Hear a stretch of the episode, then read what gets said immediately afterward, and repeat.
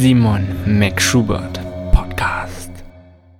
Herzlich willkommen zu einer neuen Episode vom Simon McSchubert Podcast. Ich bin Simon Schubert und das ist mein Podcast, wo sich alles um die Themen Gesundheit, Wellness und Fitness dreht. Immer mit dem Ziel, neue Perspektiven zu entwickeln, sowie sich immer mehr zu einem gesunden, selbstbestimmten und erfüllten Leben zu bewegen. In dieser Episode widme ich einem Thema, welches so unglaublich viele Menschen beschäftigt. Wie nehme ich gesund und effizient ab? Und es ist eine unumstrittene Tatsache, dass es in Deutschland viel zu viele Menschen mit einem starken Übergewicht gibt. Und dass Adipositas ein ernstzunehmender Risikofaktor für das Auftreten von einer Vielzahl von Erkrankungen ist. Und dass die Betroffenen meistens unter einer verringerten Lebensqualität leiden, ist den meisten auch bewusst. Doch es muss auch gar nicht irgendwie um gesundheitliche Risikofaktoren gehen.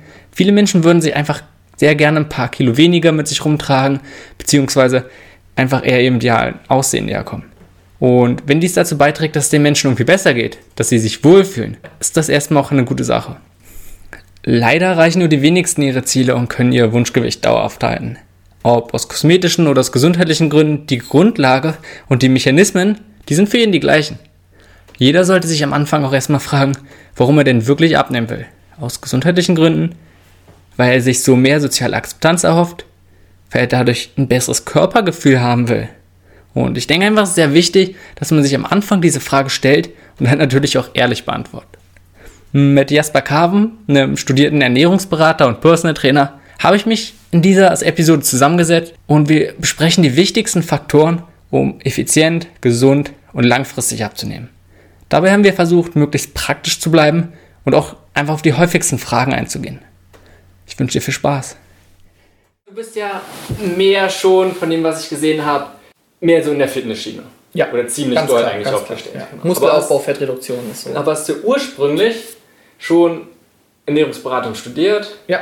Bist, also machst ganz normal auch Ernährungsberatung, aber viel breitflächig. Das heißt, auch wenn jemand zu dir kommt und sagt, er möchte einfach nur ein bisschen abnehmen oder was ist überhaupt gesunde Ernährung, ist er bei dir auch immer noch richtig. Korrekt. Auch wenn du jetzt nach außen für dich entschieden hast, äh, du machst zum Beispiel bei YouTube oder sowas, gehst du extrem in die Fitnessschiene. Ja.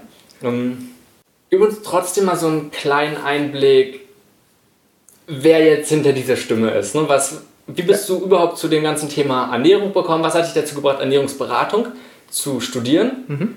Und warum dann auch immer mehr so in die Fitnessschiene rein? Okay. Das ist spannend, weil bei mir kam es eigentlich andersrum. Ich bin aus der Fitnessschiene in okay. die Ernährungsberaterschiene gekommen.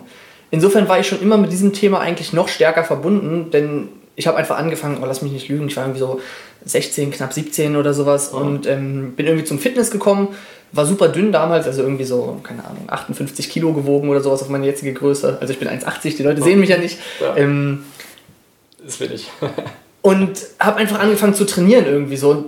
also ganz wirklich zu Hause von einem Kumpel so zwei Damen Fitnesshanteln geschenkt bekommen, aus denen er rausgewachsen ist. Also wirklich so jeweils zweieinhalb Kilo und die braucht er nicht mehr. Er hat dann irgendwie ins Studio gegangen und gesagt, hier kannst du haben. Und ich habe dann beide in eine Hand genommen oder so.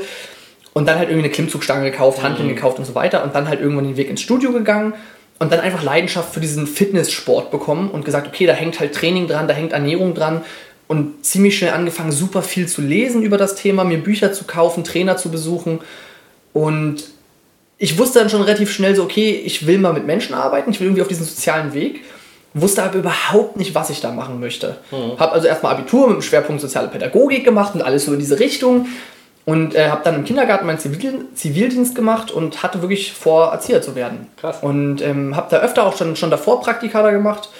Und ist auch ein richtig geiler Job, hat mir super Spaß gemacht, kann super gut mit Kindern. Was mir vielleicht so ein bisschen gefehlt hat, ist so dieses Entwicklungspotenzial. Mhm. Ne, wo ich sage, jetzt kann ich in so viele Bereiche kreativ werden. Ich kann immer irgendwie mich weiterentwickeln. Und dort natürlich hast du andere Kinder, natürlich kannst du vielleicht irgendwelche neuen pädagogischen Maßnahmen lernen, aber an sich ist dein Alltag relativ eingeschränkt und ähnlich. Letztendlich bist du immer eine, die Rahmenbedingungen sind genau. von außen ganz klar festgesetzt. Genau. Da kommst ja. du schwer raus. Und viele haben gesagt, so, oh, das ist einfach super anstrengend, die sind so laut, so das ging alles, aber es war einfach auch ein bisschen monoton in dem mhm. Sinne. Und ähm, der Kindergarten wollte mich dann aber auch gerne übernehmen und ich stand jetzt quasi wirklich vor dieser Entscheidung, was mache ich? Mache ich jetzt die Erzieherausbildung oder wie geht es eigentlich weiter? Und auf einmal ist mir irgendwie so wie Schuppen von den Augen gefallen, dass ich gesagt habe, okay, irgendwie fragen alle. Weißt du, die Erzieherin fragt über irgendeine Diät, die Oma fragt am Tisch, der Kumpel nach einem Eiweißpulver. Und ich habe gemerkt, dieses Interesse ist einfach riesengroß und ich kann drüber reden und habe mir da irgendwie Wissen angeeignet. Und da war es für mich logisch zu sagen, na Mensch, das ist doch sozial, da arbeite ich mit Menschen und mit meiner Leidenschaft. Und ähm, ich fand einfach, dass dieses ganze Ernährungsthema vielleicht noch ein bisschen spannender für mich ist, noch tiefgründiger, noch komplexer irgendwie in seinem Dasein, als Training. Sicherlich ist Training auch komplex und Bewegung. Da gibt es jetzt tausend Themen über Beweglichkeit und Krafttraining und Powerlifting und was weiß ich. Aber ich habe einfach gedacht, so, ey, dieser ganze Ernährungsbereich, der ist in meinen Augen noch ein bisschen holistischer, ganzheitlicher irgendwie. Und die Trainingskomponente bringe ich mir selbst quasi bei und ähm, ja. habe dann das Studium direkt zum Ernährungsberater gemacht und in der Zeit irgendwie, weiß nicht, noch 10, 11 Lizenzen geschossen irgendwie. Also da war auch alles bei Fitnesstrainer, Personal Trainer, Cardio-Fitnesstrainer und so weiter. Und ähm, insofern habe ich da quasi beide Bereiche abgedeckt und bin dann irgendwie auch immer mit meinem Herzen so dieser Fitnessschiene treu geblieben. Natürlich ist so doof sie es anhört, mit 17 habe ich gedacht, das Wichtigste auf der Welt sind Muskeln. ja. Und jetzt bin ich halt irgendwie bald 26 und so doof sich das anhört, ich hätte mich damals ausgedacht, hätte nicht geglaubt, dass ich das mal sage, aber Gesundheit ist halt wichtiger. Ne? so, man verändert da irgendwie seine Perspektive. Es, ja. Ich hätte das als, als Teenager halt einfach wirklich nicht gedacht. Da gab's, das ja. war ganz neu für mich, das war spannend und das war das Wichtigste irgendwie.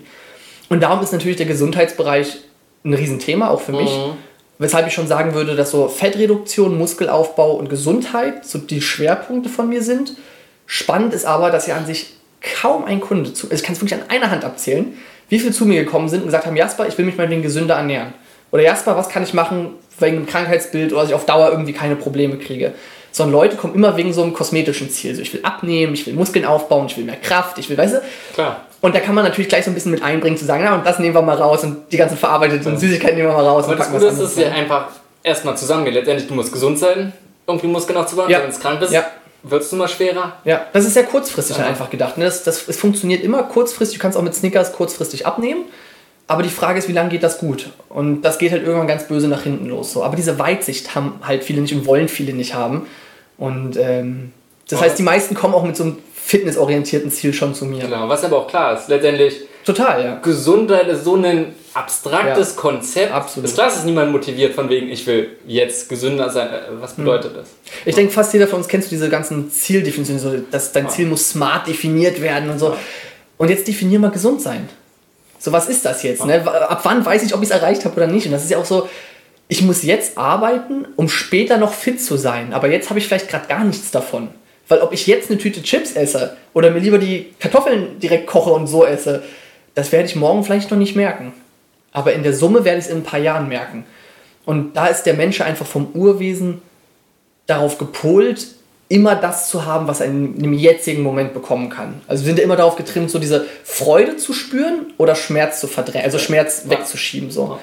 Und Zukunft ist halt immer zweitrangig. Ja, es ist leider so. Und gerade wenn man sich halt nicht darauf konzentriert, zu merken, oh, eigentlich geht es mir beim und direkt nach der Tüte Chips ja. eigentlich schlechter, ja. als wenn ich zu den gesünderen Sachen greifen kann. Ja. Ist das, das ist ein ganz spannender Weg vielleicht, ne? wie du die Leute vielleicht wieder dazu kriegst, direkt umzusteigen, weil sie direkt was merken. Wobei es, glaube ich, auch sehr typabhängig ist. Ich kenne echt viele, die sich halt irgendwie eine Schokolade oder Chips reinhauen und dann sagen, boah, oh, jetzt habe ich so Bauchschmerzen oder so. Und es gibt auch andere, ich glaube, die können drei Tüten Chips fressen und merken nichts. Also, das ist also ein bisschen schwierig. Ja, das ist alles nicht so einfach, das stimmt. Ähm, darum, auch wenn du in dieser extrem Fitness-Schiene bist, würde ich mich heute gerne darauf konzentrieren, auf den normalen Menschen, ja. der eventuell auch ein bisschen Sport macht, aber jetzt nicht zu sehr, nicht zu stark. Weißt du, das nicht so das eine, wie es vielleicht auch bei dir früher war oder bei ja. ganz vielen anderen, die sagen, oh, sie sind ja jetzt Fitness ist das Ding, sondern die einfach auch vielleicht so ein bisschen abnehmen. Also dass wir ja. uns vor allem auf Gewichtereduktion konzentrieren. Klar, voll gerne. Ähm, und auch von den Themen, die wir, denke ich, da gerade angerissen haben, so ein bisschen, die passen da wunderbar ja. mit rein. Und gerade weil wir zum Beispiel auch gesprochen haben, dass so allgemein Gesundheit ein abstraktes Thema ist, mhm. ist es, denke ich, mit Abnehmen für viele auch. Klar, wenn du dir vorstellst, du willst abnehmen, weil du ästhetisch gut aussehen willst, ne, du willst Muskel haben oder allein am Strand, all so eine Sachen, das motiviert natürlich. Aber ja. für viele Leute ist das ganze Thema, die haben gar kein gutes Körperbewusstsein, mhm. Ne, sehr, sehr problematisch. Und da ist alleine dieses Abnehmen wird dann immer zu so einem, oh, weißt du, so ein Thema, was man gerne verdrängt. Ja. Da hat man gar nicht mehr Ziel, oh, am Strand gut auszusehen. Da, einen Strand wird man am besten meiden. Und, und kannst du, oder lass uns mal damit anfangen, dass wir über die Bedeutung von einem normalen Körpergewicht überhaupt reden. Ne, mhm. Weil ganz oft ist es ja auch, dass man sagt, ein bisschen Übergewicht ist eigentlich gesund. Ja. Weißt du, mit all solchen Sachen. Ja. Ähm, was ist deine Meinung dazu?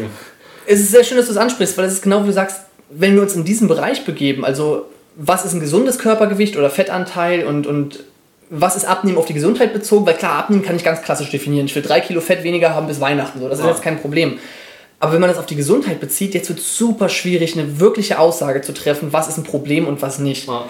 Ähm, denn es zeigt sich ja, also das ist so dieses klassische Beispiel wie Rauchen ist ungesund, da müssen wir nicht drüber streiten, aber jeder sagt sofort, also mein Opa ist 100 geworden und der hat immer geraucht. Ja. Und das heißt, nur weil es im, im Querschnitt mehr Leute, die rauchen, auch Probleme kriegen, heißt es eben nicht, dass es auf jeden Einzelnen zutrifft und heißt im Umkehrschluss nicht, wenn du nicht rauchst, wirst du automatisch gesund bleiben.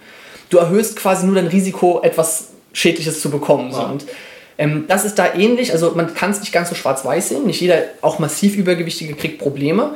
Und nicht jeder, der nicht übergewichtig kriegt, äh, ist, kriegt keine Probleme.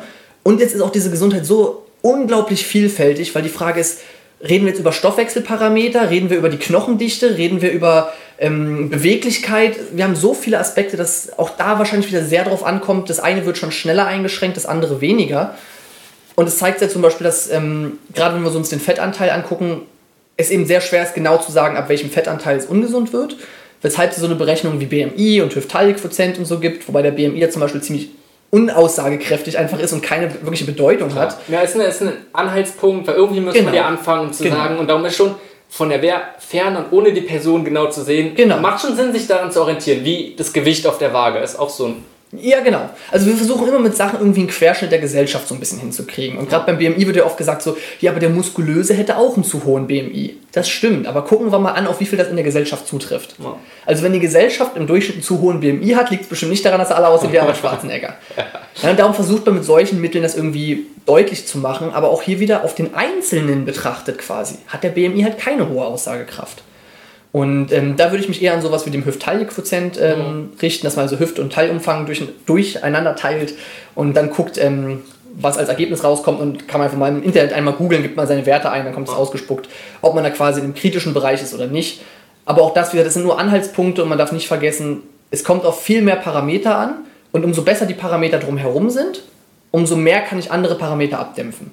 Also wenn ich meinetwegen ein bisschen Übergewicht habe, aber an sich super naturbelassen esse, genügend schlafe, nicht rauche, kein Alkohol trinke, Sport treibe, dann wird es nicht ganz so schädlich sein, wie wenn ich eben Übergewicht habe und zusätzlich rauche, Alkohol trinke, mich nicht bewege und so weiter und so weiter. Klar. Und letztendlich ist auch dieses ganze Thema Übergewicht ist ja auch nichts anderes wie zum Beispiel der BI, dass man sagt, an sich ist das Übergewicht ja auch nicht schlimm, sondern ganz oft wird es nur mal damit assoziiert, dass vermehrt Krankheiten auftreten. Genau. Ne? Ob wir jetzt Ja. Richtung das ganze metabolische Syndrom ist ja genau, Genau. das Thema, dass Ja. dann einfach schon der Stoffwechsel einfach nur mal komplett anders ist. Und ich Ja. glaube darum, um jetzt auch so ein bisschen mehr was Klares zu sagen, es ist un ganz klar, dass viel Übergewicht schädlich ist. Genau. Das ist einfach so. Ja, ja, Punkt. ja. Und dann geht es jetzt gar nicht darum, wenn man so ein bisschen uns einzuordnen, wie viel ist zu viel, sondern jeder kann, denke ich, schon in den Spiegel gucken und mit einem bisschen, Ehrlich mit sich sein, mit einem bisschen ehrlichen Blick sagt man, okay, es ist zu viel oder nicht. Und was, was man sich, glaube ich, auch nochmal so ehrlich eingestehen muss, ist, es sind, glaube ich, die wenigsten, die mit so einem von mir beschriebenen gesunden Lifestyle wirklich in diesen Bereich kommen. Also jemand, der wirklich nur naturbelassen ist, der Sport macht und so weiter. Da muss schon irgendwo noch einiges schiefgehen, dass der dann wirklich ein richtiges Übergewicht hat. Ja. Dass er vielleicht nicht die super Beachfigur hat, okay, klar, auch mit, mit gesunden Lebensmitteln kann ich halt mehr Kalorien essen, als ich verbrauche und zunehme. Ähm, aber wenn ich wirklich drumherum einen sehr gesunden Lifestyle führe, dann lande ich in, in der Regel nicht in so einem kritischen Bereich. Wenn ich also ehrlich jetzt zu mir bin und sage, da ist ein bisschen doch zu viel dran, dann muss ich auch nochmal fragen, mich hinterfragen, wie ist denn mein Lifestyle? Und wenn ich merke, da ist Alkohol bei, da ist sehr viel Zucker bei, da sind Transfette bei, also weil ich dann einfach gern Schokoriegel esse oder was auch immer, dann hat auch der Schokoriegel an sich schon problematische Auswirkungen. Ja, und das ist natürlich dann auch nochmal äh, zu bedenken.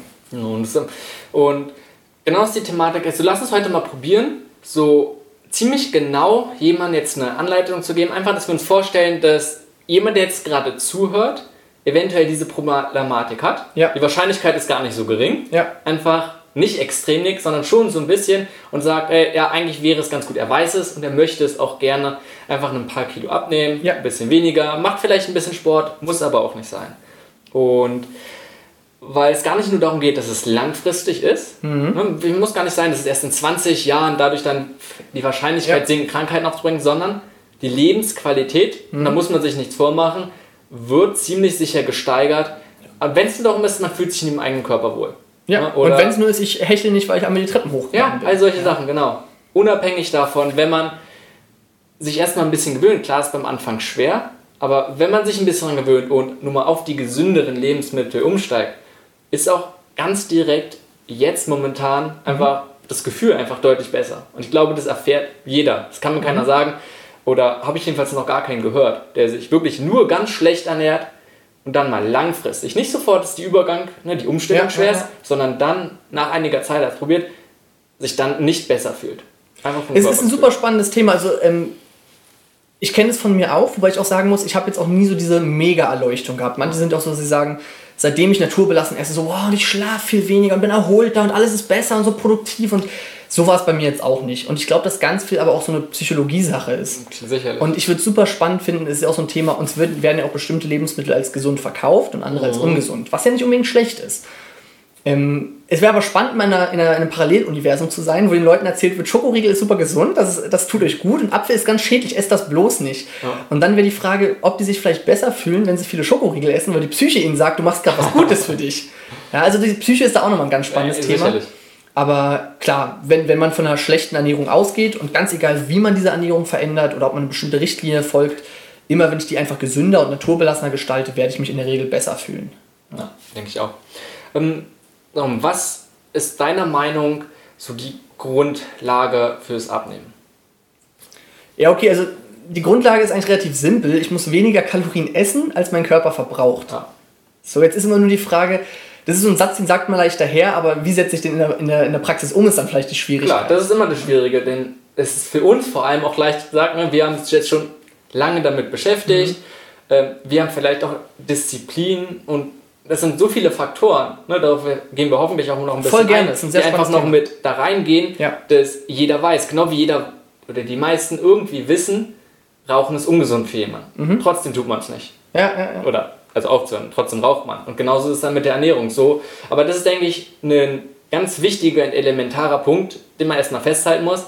Man muss schon irgendwie weniger Kalorien Genau. Zu sich nehmen. Ja. Ne, Weil, Es ist halt sehr mathematisch, aber im Endeffekt ist das ja einfach ein einfaches thermodynamisches Gesetz, zu sagen, klar, wenn mein Körper 2000 Kalorien verbraucht am Tag und er kriegt nur 1500, dann muss er irgendwo diese anderen 500 hernehmen. Ja? Und dann muss er sie halt von der eigenen Körpersubstanz benutzen. ohne, ohne ich, bin, ich muss sagen, ich bin kein Riesenfan jetzt, Kalorien zum Beispiel zu zählen. Mhm. Also ganz genau war alleine das Konzept, Kilokalorien ist so, der Mensch funktioniert nur ein bisschen anders, ist keine Maschine. Genau, ja. Und auch Lebensmittel, wenn ich eine Kartoffel im Frühling und eine Kartoffel im Herbst nehme, hat die nun mal nicht gleich viel Stärke. Mhm. Genau. Es sind nun mal Lebensmittel. Ne, Das ist was anderes, wenn ich jetzt Zucker zum Beispiel raffiniert nehme, okay, der, da kann das schon irgendwie gleich. Aber ansonsten weicht es nun mal extrem ab. Und das als Anhaltspunkt zu nehmen, genau wie zum Beispiel das auf der Waage, ist völlig okay.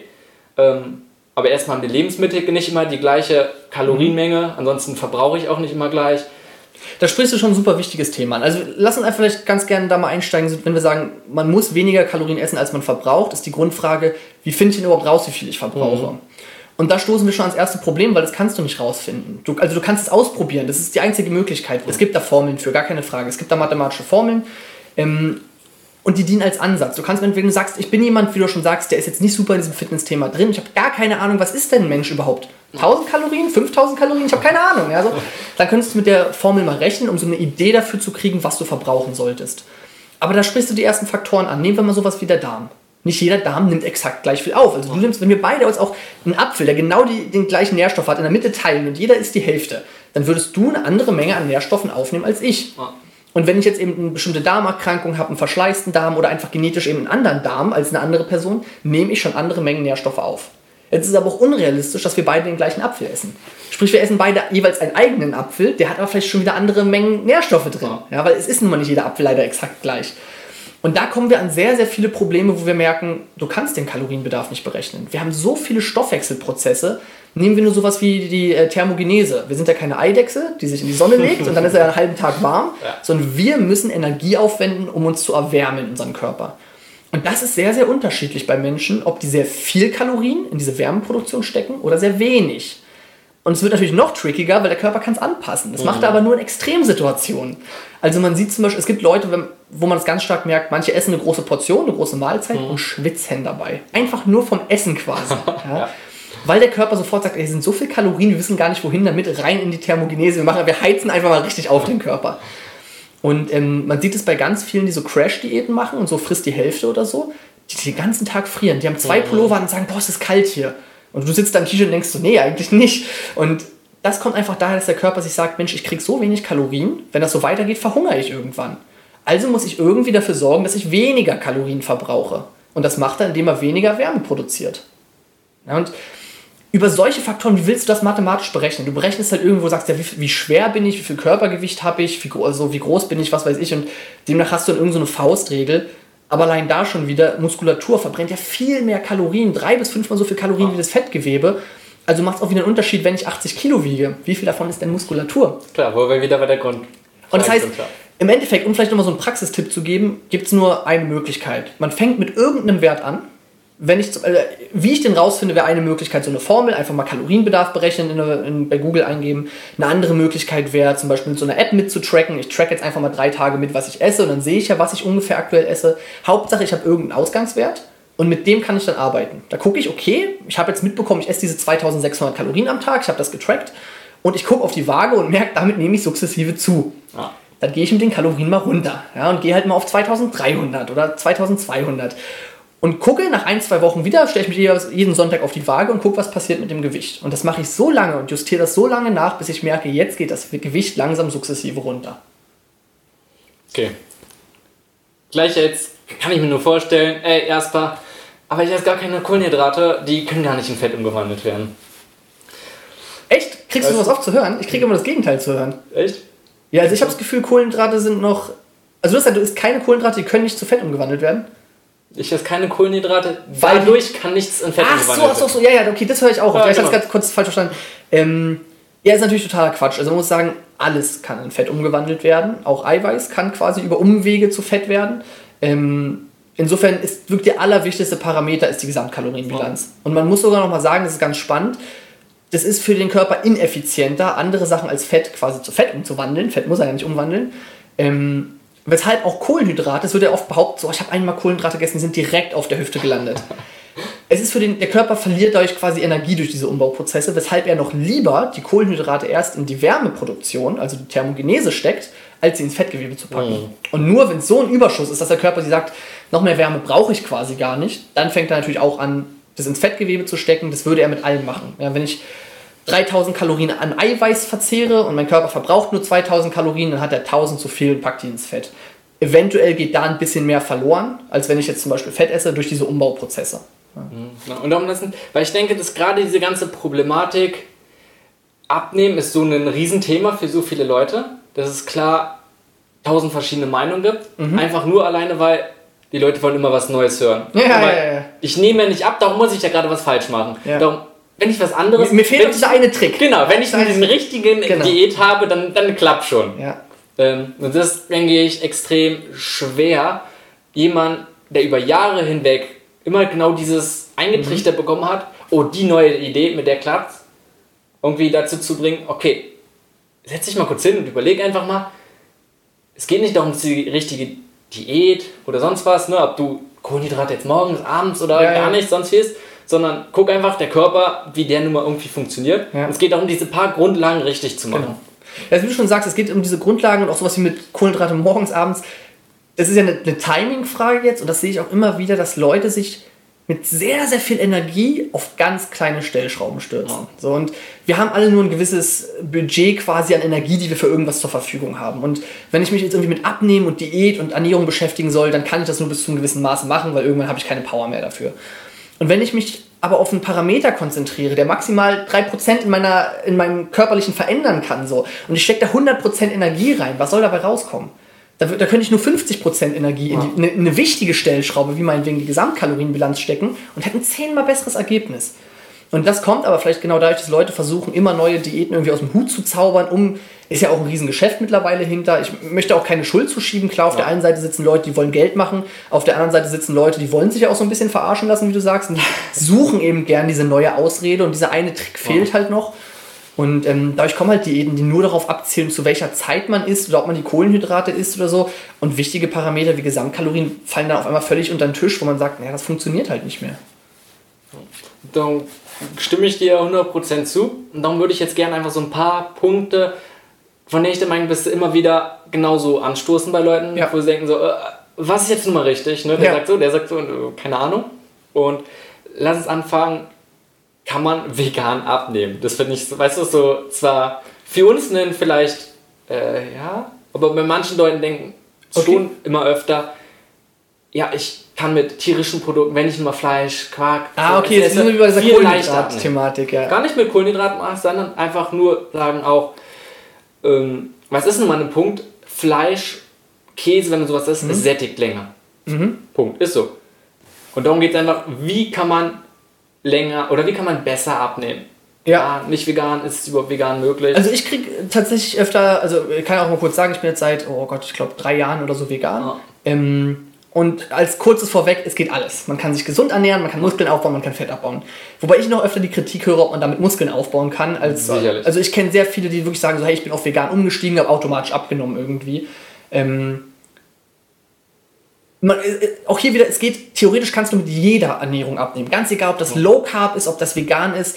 Ähm, die Frage ist nur, mit manchen geht es vielleicht etwas leichter als mit anderen und manche haben eben noch negative Nebenerscheinungen, mhm. sage ich mal. Aber theoretisch, wenn ich diese Thermodynamik einhalte und sage, ich esse weniger Kalorien, als mein Körper verbraucht, dann könnte ich theoretisch auch nur Eiscreme essen. Ja? Das ist, ist natürlich super kurzfristig, weil dann fehlen mir die Proteine, dadurch verliere ich Muskeln. Wenn ich Muskeln verliere, verbraucht mein Körper wieder weniger Kalorien. Irgendwann kommt dadurch dieser Jojo-Effekt zustande und so weiter.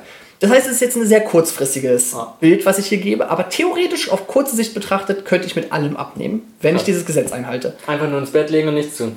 Ja, also das ist, natürlich funktioniert es vegan und vegan funktioniert es auch sehr gut. Wenn wir auf diese Sättigung vielleicht ein bisschen eingehen wollen, sehe ich das so zwiegespalten. Auf der einen Seite gebe ich dir recht, auf der anderen auch nicht. Auf der anderen Seite ist vielleicht wieder eine Typfrage. Wir haben ja verschiedene Mechanismen, die uns sättigen.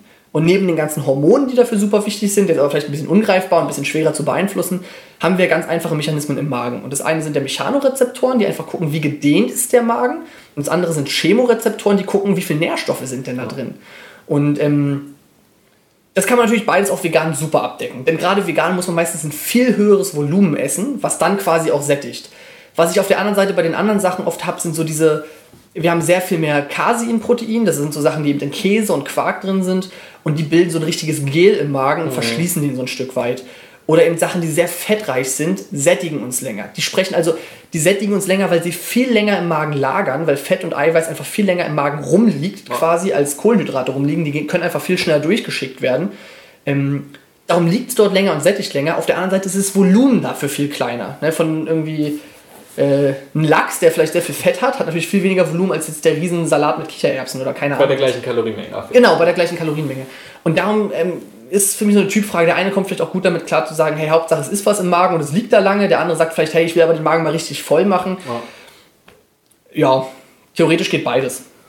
Okay, und dann lass uns gleich auch zu dem, zu der Frage Low Carb oder nicht Low Carb, mhm. weil das ist so oft ein Punkt, gerade wenn ganz viele Leute von anderen hören oder sehen, ey, der hat immer Low Carb mäßig abgenommen. Ne? Was ist überhaupt Low Carb? Auch hier wieder schwer zu definieren. Ich glaube, ähm, eine amerikanische Gesellschaft hat mal gesagt, so unter, unter 130 Gramm ungefähr ist Low Carb. Also 100, 130 Gramm Kohlenhydrate pro Tag zählt dann als Low Carb Ernährung. Ich glaube, da gibt es einfach keine richtige Es gibt keine ganz offizielle Definition, glaube ich. Letztendlich ja. einfach kommt immer so ein bisschen darauf an, wie viele man zum Beispiel sonst gegessen ja, hätte. Ja, ja. Und wenn man dann einfach deutlich weniger ist, dann genau. ist schon mehr oder weniger Low Carb. Aber hauptsächlich geht es ja darum, dass man sich nur mal auf Fette und Proteine einfach als Energiequelle genau. konzentriert. Und wie du schon oft gesagt hast, es funktioniert einfach. Punkt. Muss man so sagen. Ja. Ist es trotzdem empfehlenswert oder nicht? Also ich habe immer noch mal ein bisschen andere Herangehensweise. Also weiß nicht, wie viel wir darauf ausschwenken sollen, aber ich bin ja äh, nicht ohne Grund Veganer. Also ja. und wie gesagt, diese ganzen Ziele von wegen Fettreduktion, Muskelaufbau, theoretisch auch Gesundheit könnte man vielleicht noch mit jeder Ernährungsform irgendwie hinkriegen. Bei Gesundheit kommt es jetzt auf die Ernährungsform an, kann man sich mhm. im Einzelfall drüber streiten. Ähm, wobei es da eben auch alles nicht ganz eindeutig ist, aber das können wir auch gerne noch mal, äh, später gerne nochmal thematisieren. Aber die vegane Ernährung ist die einzige Ernährung, die noch super viele andere positive Effekte hat. Ne, Im Sinne von auf die Wirtschaft, auf den Welthunger, auf CO2-Ausstoß, auf Tierleid und so weiter. Und rein, wenn wir bei Gesundheit bleiben, bin ich auch da. Ganz klar. Also ist die rein pflanzliche Ernährung ist mehr oder weniger eindeutig. Ah, da, da, bin ich so ein bisschen zwiegespalten. Okay. Ich bin der Meinung, also ich würde dir pauschalisiert, würde ich dazu stimmen. Denn irgendwie, was sind das, 97, 98 Prozent der tierischen Produkte kommen aus der Massentierhaltung. Und die sind natürlich super ungesund. Ja. Die haben viel mehr Omega-6 im Fettprofil durch die falsche Fütterung, die haben keine Bewegung, da sind Hormone drin, da sind Keime ohne Ende drin, da sind irgendwelche Steroide drin, da sind Antibiotika drin, da brauchen wir nicht drüber reden. Wenn das Tier jetzt aber aus der ganz freien Wildbahn quasi kommen würde, dann bin ich auch nicht der Meinung, so wie viele Vegan-Verfechter sind, zu sagen, das macht alles sofort Krebs und Diabetes, sobald Sicherlich man das nicht. Aber auch hier wieder, jetzt könnte man sich also drüber streiten, wenn wir aber sehen, dass irgendwie 2-3% realistisch nicht aus Massentierhaltung kommen und es sind ja auch nicht einzelne Personen, die es gar nicht essen, sondern vielleicht einer kauft mal da was, mal da was, dann würde ich dir pauschalisiert recht geben. Ähm, was man aber nochmal ganz wichtig betonen muss, ist so dieses, es geht auch beides ungesund. Vegan ist nicht automatisch gesund und nicht vegan ist nicht automatisch ungesund, sondern jemand, der sagt, hey, ich achte vielleicht darauf, dass es wirklich irgendwie Freilandhaltung ist und keine Ahnung, geht zum Förster, der irgendwie wild geschossen hat und kennt einen Bauernhof, wo irgendwie die Hühner frei rumlaufen und Würmer picken und Eier legen. Dann kann diese unvegane Ernährung theoretisch auch gesund sein und jemand, der sagt, hey, ich bin Veganer, jetzt hole ich mir einen Sojapudding und esse eine Tüte Chips und mache mir eine vegane Pizza in den Ofen, hat das alles nicht mit Gesundheit zu tun. Genau, wobei wir hier Gesundheit auch rein biologisch reduzieren auf den physisch, also auf den körperlichen Aspekt. Oh, es werden keine Krankheiten oder wahrscheinlich Ja. ein Risiko an Krankheiten zu erkranken und eventuell dann möglichst lange zu leben. Und Genau. Und, und die. Abdeckung aller wichtigen Nährstoffe. Genau, folgt ja dann dadurch. Darauf reduzieren wir es jetzt gerade von genau. gesund. Ja, ja, ja. Ähm, Aber wenn wir jetzt trotzdem nochmal den Bogen wieder zurücknehmen, rein ums Abnehmen Genau. reduzieren und einfach nochmal ganz kurz den Aspekt nehmen, wenn jemand jetzt sitzt jetzt hier und muss jetzt gerade abwägen, ernährt er sich Low Carb, ernährt er Okay. sich nicht Low Carb. ähm, Wa- Was sind so Argumente dafür da wieder? man muss wissen, ganz viel bei dieser Thematik ist eine Typfrage. Es gibt Leute, die sagen, ich komme super zurecht damit, keine Kohlenhydrate zu essen. Es gibt Leute, die sagen, ich renne die Wand hoch und kann mich den ganzen Tag nicht konzentrieren und bin nicht mehr leistungsfähig. Also im Endeffekt muss man bei ganz vielen solchen Sachen, wenn wir den Rest jetzt mal ausklammern, ausprobieren. Ähm, bei Nicht-Sportlern kann das noch ganz gut funktionieren oft. Die haben oft nicht so diesen Bedarf an Kohlenhydraten. Also wenn ich den ganzen Tag eh nur im Büro sitze, okay, mein Gehirn braucht dann halt, wahrscheinlich habe ich einen Job, wo ich viel nachdenken muss irgendwie, ähm, noch Kohlenhydrate. Aber da haben sehr viele sehr gute Erfahrungen mit. Für Sportler oder generell Leute, die Kraftsport machen, und ich würde generell eigentlich jedem, der abnehmen möchte, empfehlen, Kraftsport zu machen, äh, können wir gerne auch später noch ein bisschen tiefer Gerne, reingehen, ja. das ist ein super spannendes Thema. Ähm, würde ich definitiv nicht Low Carb empfehlen. Denn du hast ganz viele Mechanismen, wo du von mehr Kohlenhydraten, gerade in diesem Muskel- und, und Kraftsportthema, was äh, wie gesagt nicht nur zum Muskeln aufbauen, sondern auch zum Abnehmen super wichtig ist, äh, profitierst, wo du bei Low Carb eben nicht profitierst. Und ansonsten, ich glaube, die Frage sollte auch viel, also so sehe ich die ganze Thematik, nicht von wegen Low Carb, nicht Low Carb. Klar, dann kann man auch wieder nämlich um genau die Nährstoffverteilung, Ja. also Makronährstoffwiederverteilung reden. Was ist es jetzt wie genau und gehe ich jetzt in die Ketogenese? Also sage ich, reduziere ich jetzt die Kohlenhydrate auf ein Minimum, damit ich jetzt wirklich Zuckerneubildung mache oder nicht. Ähm, einfach vielleicht so einen Mittelweg einfach nehmen. Gerade für Total jemanden, der nicht ja. Sport macht. Dann super wichtig. sage ich, okay, dann nehme ich halt vielleicht nicht so viel Kohlenhydrate, wobei wir auch wieder bei dem nächsten Punkt sind, lass uns nicht von Kohlenhydraten reden, sondern gucken, nehme ich jetzt vielleicht irgendwie den Schokoriegel, der viel hat, oder wirklich mal Obst oder vielleicht dann sogar auch nochmal komplexere Sachen wie Gemüse, was vielleicht ja auch Kohlenhydratmenge haben kann, wenn man viel isst. Ähm, und es dann einfach ungefähr, einfach nicht die Eiweißmenge und die Fettmenge in eine Höhe schießen lässt. Ich glaube, wie du schon sagst, irgendwie so dieser, dieser Mittelweg sorgt ja auch dafür, dass es länger durchhalten kann, ist oft entspannter und ist oft in meinen Augen auch die Antwort. Also umso extremer bestimmte Ernährungsformen werden, umso aufwendiger werden sie auch in gewisser Weise. Und ich muss mich dann irgendwo noch fragen, habe ich diesen überproportionalen Nutzen davon noch, wenn ich diesen überproportionalen Aufwand habe? Und da ist zum Beispiel gerade so ketogene, äh, ketogene Ernährung für mich ein Punkt, wo ich sage, welchen großartigen Mehrnutzen soll ich davon haben, wenn wir uns alle einig sind, dass die Gesamtkalorienbilanz immer noch der entscheidendste Faktor ist und das mehr oder weniger zweitrangig ist, ob ich da jetzt super viele Kohlenhydrate, mittel viele oder wenig esse. Warum soll ich mich an so einen Rand begeben, wenn es mir jetzt nicht großartig mehr Vorteil bringt? Genau, also ich sehe ein, für Leute, und über die reden wir nicht, die wirklich Bodybuilding machen und auf die Bühne mit vielleicht 4% Körperfett drauf können, die müssen solche extremen Sachen machen. Heißt nicht, dass das der beste Weg ist, aber da sehe ich es ein, dass die extreme Mhm. Ja. Leute Wobei machen. die jetzt nicht unbedingt Ketogen machen müssen, aber Ja, die müssen extreme meine ich ja genau, ergreifen, das ja. meine ich damit. Und für jemanden, der einfach nur ein bisschen Gewicht reduzieren Genau, möchte, der sollte einfach großen Abstand davon nehmen und einfach gucken, was kann ich langfristig irgendwie umsetzen. Weil jeder Mhm. weiß es genauso, eine Diät ist nicht das, was einen langfristig zu dem gewünschten Genau, Ziel bringt. Weil es geht niemand darum, oder keiner will willentlich sagen, oh, nächsten Sommer möchte ich meine Strandfigur haben. um dann nur wieder über den Winter Ja, wieder ja. was zu haben, um jedes Jahr das gleich zu haben. Am liebsten möchte man doch einfach immer seine Wunschfigur haben. Ja. Und das, das geht mir in jedem Bereich so. Das ist jetzt nicht so, dass ich sage, ich bin halt kein Low-Carb-Freund und darum bash ich irgendwie Keto oder so. Das ist bei veganen Sachen genauso. Also ich bin zum Beispiel kein riesen Rohkostfreund, weil ich genau das Gleiche sage. Ich beschränke mich in so vielen wichtigen Lebensmitteln wie Hülsenfrüchten und so weiter, wo ich sage, welchen großartigen Mehrnutzen soll ich darauf, davon haben, darauf zu verzichten, eine schöne warme Mahlzeit zu haben, auf mehr Lebensmittel zurückzugreifen, mehr Geschmack, also weil ich einfach mehr Vielfalt habe, irgendwie mehr Geschmack zu haben, mehr Nährstoffauswahl zu haben. Was soll mir das bringen, äh, da auf diese gekochten Sachen zu verzichten?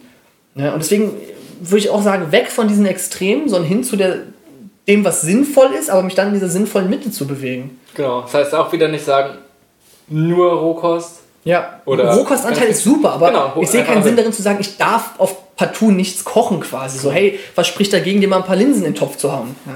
Genau das gleiche hat Boris Lauser letztens gesagt. Ich Wunderbar. habe auch ein Gespräch gehabt, weiß nicht, ob du ihn kennst. Nee. Ist ziemlich, er ist ziemlich bekannt auch in der Richtung, der auch gesagt, äh, wenn es rein zum Beispiel gesundheitlich gibt oder auch für jeden, würde er nicht empfehlen, den Anteil erhöhen. Ja, ganz klar. Ja, Aber wozu? wozu genau, ja. Auch wenn er es zum Beispiel macht, größtenteils. Ähm, ein anderer Punkt immer, den man ganz oft zu hören bekommt, oder worüber man ganz schnell stößt, wenn es ums Abnehmen geht, ist alles typisch Richtung Stoffwechsel. Dass man sagt, oh ja, ich habe nun mal einen langsamen oder hohen Stoffwechsel. Ähm, wie ist deine Meinung davon? Ist ein super, ist eines meiner Lieblingsthemen, ja, Stoffwechsel. Ähm, ist nämlich auch ganz spannend, weil Leute vergessen oft, wir haben zwei Stellschrauben, die wir beeinflussen können, wenn wir über diese Gesamtkalorienbilanz sprechen. Wir haben natürlich die ganz einfach, über die wir jetzt ganz viel geredet haben, wie viel Kalorien esse ich. Und esse ich vielleicht mal ein paar weniger Kalorien. Was die Leute aber vergessen ist, sie haben eine zweite Stellschraube. Denn auch die, diese Stellschraube, wie viel Kalorien verbraucht mein Körper, kann ich ganz aktiv beeinflussen. Und ein Fehler, den ganz viele zum Beispiel machen, ist viel zu schnell, viel zu viel Kalorien zu reduzieren. Also nicht nur zu sagen, hey, wenn ich 2500 esse, gehe ich mal auf 2200 oder auf 2000, sondern die sagen, gut, ich esse 2500, dann gehe ich halt mal auf 1500. Und umso größer diese Kluft ist, diese Differenz zwischen dem, was der Körper braucht und dem, was der Körper kriegt, umso massiver arbeitet der Körper dagegen, die Stoffwechselparameter runterzufahren. Also wenn wir darüber reden wollen, ob es einen eingeschlafenen Stoffwechsel gibt oder nicht, und es liegt ja alles am Stoffwechsel, dann würde ich es auch hier wieder verallgemeinert sagen, stimmt. Wir können jetzt mit Wortklauberei uns darüber streiten, ob das alles Stoffwechselparameter sind oder auch andere Parameter reinspielen.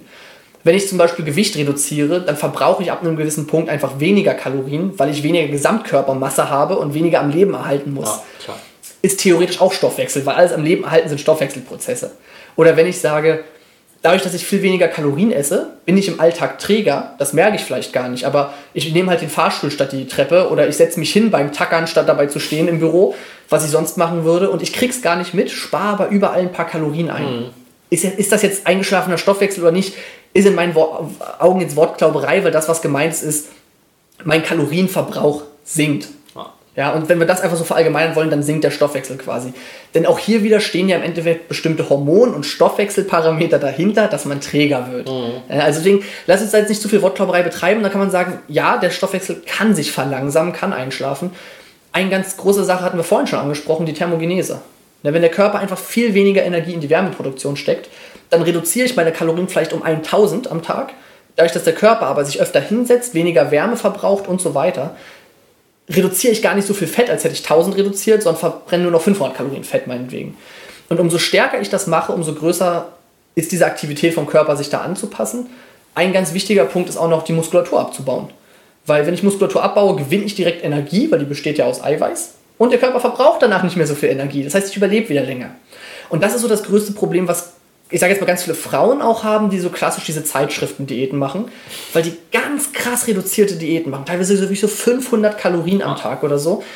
Und dann, ich habe da wirklich schon alles gelesen, von irgendwie Ananas-Diät über Erdbeerdiät, du darfst alles mit Erdbeeren essen, Hauptsache nur 500 Kalorien am Tag. Da gab es halt irgendwie Eierkuchen mit Erdbeeren und Nudeln mit Erdbeeren und keine Ahnung.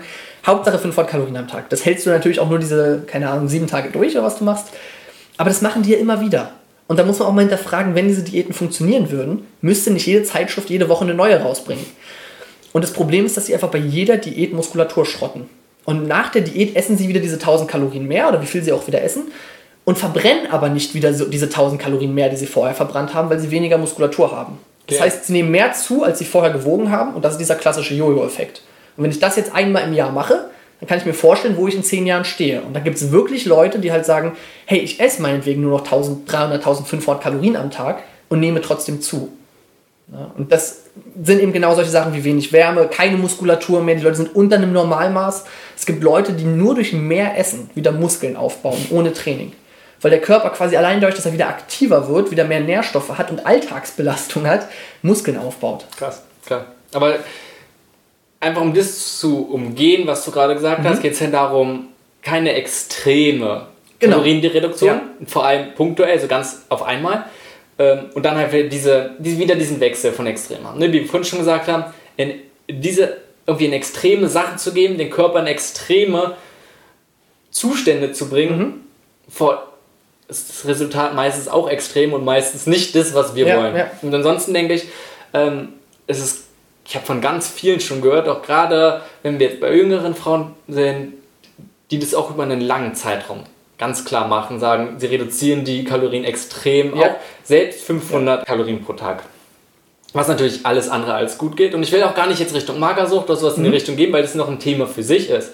Aber lass uns ganz kurz auch nochmal darüber reden, warum das nicht gut ist. Und es hängt natürlich auch ein bisschen mit dem Punkt zusammen, dass man nicht nur Körperfett verliert, sondern sicherlich auch Muskulatur und auch andere Sachen. Aber einfach, dass man, dass wir kurz ein paar Leuten, die vielleicht zuhören und vielleicht mal das gemacht haben oder gerade in so einer Phase sind, einfach mal kurz einen Weg geben, warum sie das nicht machen sollen.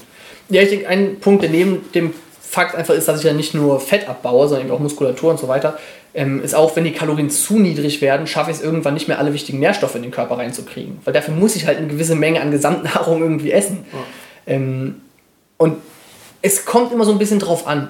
Wenn ich jemand bin, der sowieso schon dadurch, dass er immer viel gegessen hat, dadurch, dass er irgendwie einfach eine gute grundgenetische körperliche Muskulatur hat oder so, sagt, hey, ich esse halt meine 3000 plus Kalorien am Tag, da ist es auch nicht so schlimm, wenn er sagt, ich reduziere die mal einfach um 500. Klar. Wenn wir aber jemanden haben, der sagt, hey, ich bin ein kleines Fraulein so ja. und ähm, habe nicht viel Bewegung, habe nicht viel Muskulatur. Ich esse eigentlich eh schon nur 1600 und jetzt reduziere ich die um 500. Da kommen wir natürlich viel schneller in ein kritisches Problem.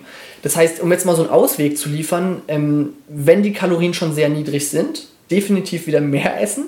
So absurd sich das anhört, so dieses, hey, wenn ich mehr esse, dann nehme ich doch aber zu und nicht ab den Leuten wird halt wirklich immer nur diese, diese, dieses eine Werkzeug gegeben. Ne? Und wenn ich, wenn ich jemandem, es gibt dieses Sprichwort, wenn ich jemandem nur einen Hammer gebe, dann sieht er in allem einen Nagel. Ja. Und den Leuten wird wirklich immer nur in diesen Zeitschriften und Co. gesagt, wenn du nicht abnimmst, dann reduziere die Kalorien weiter.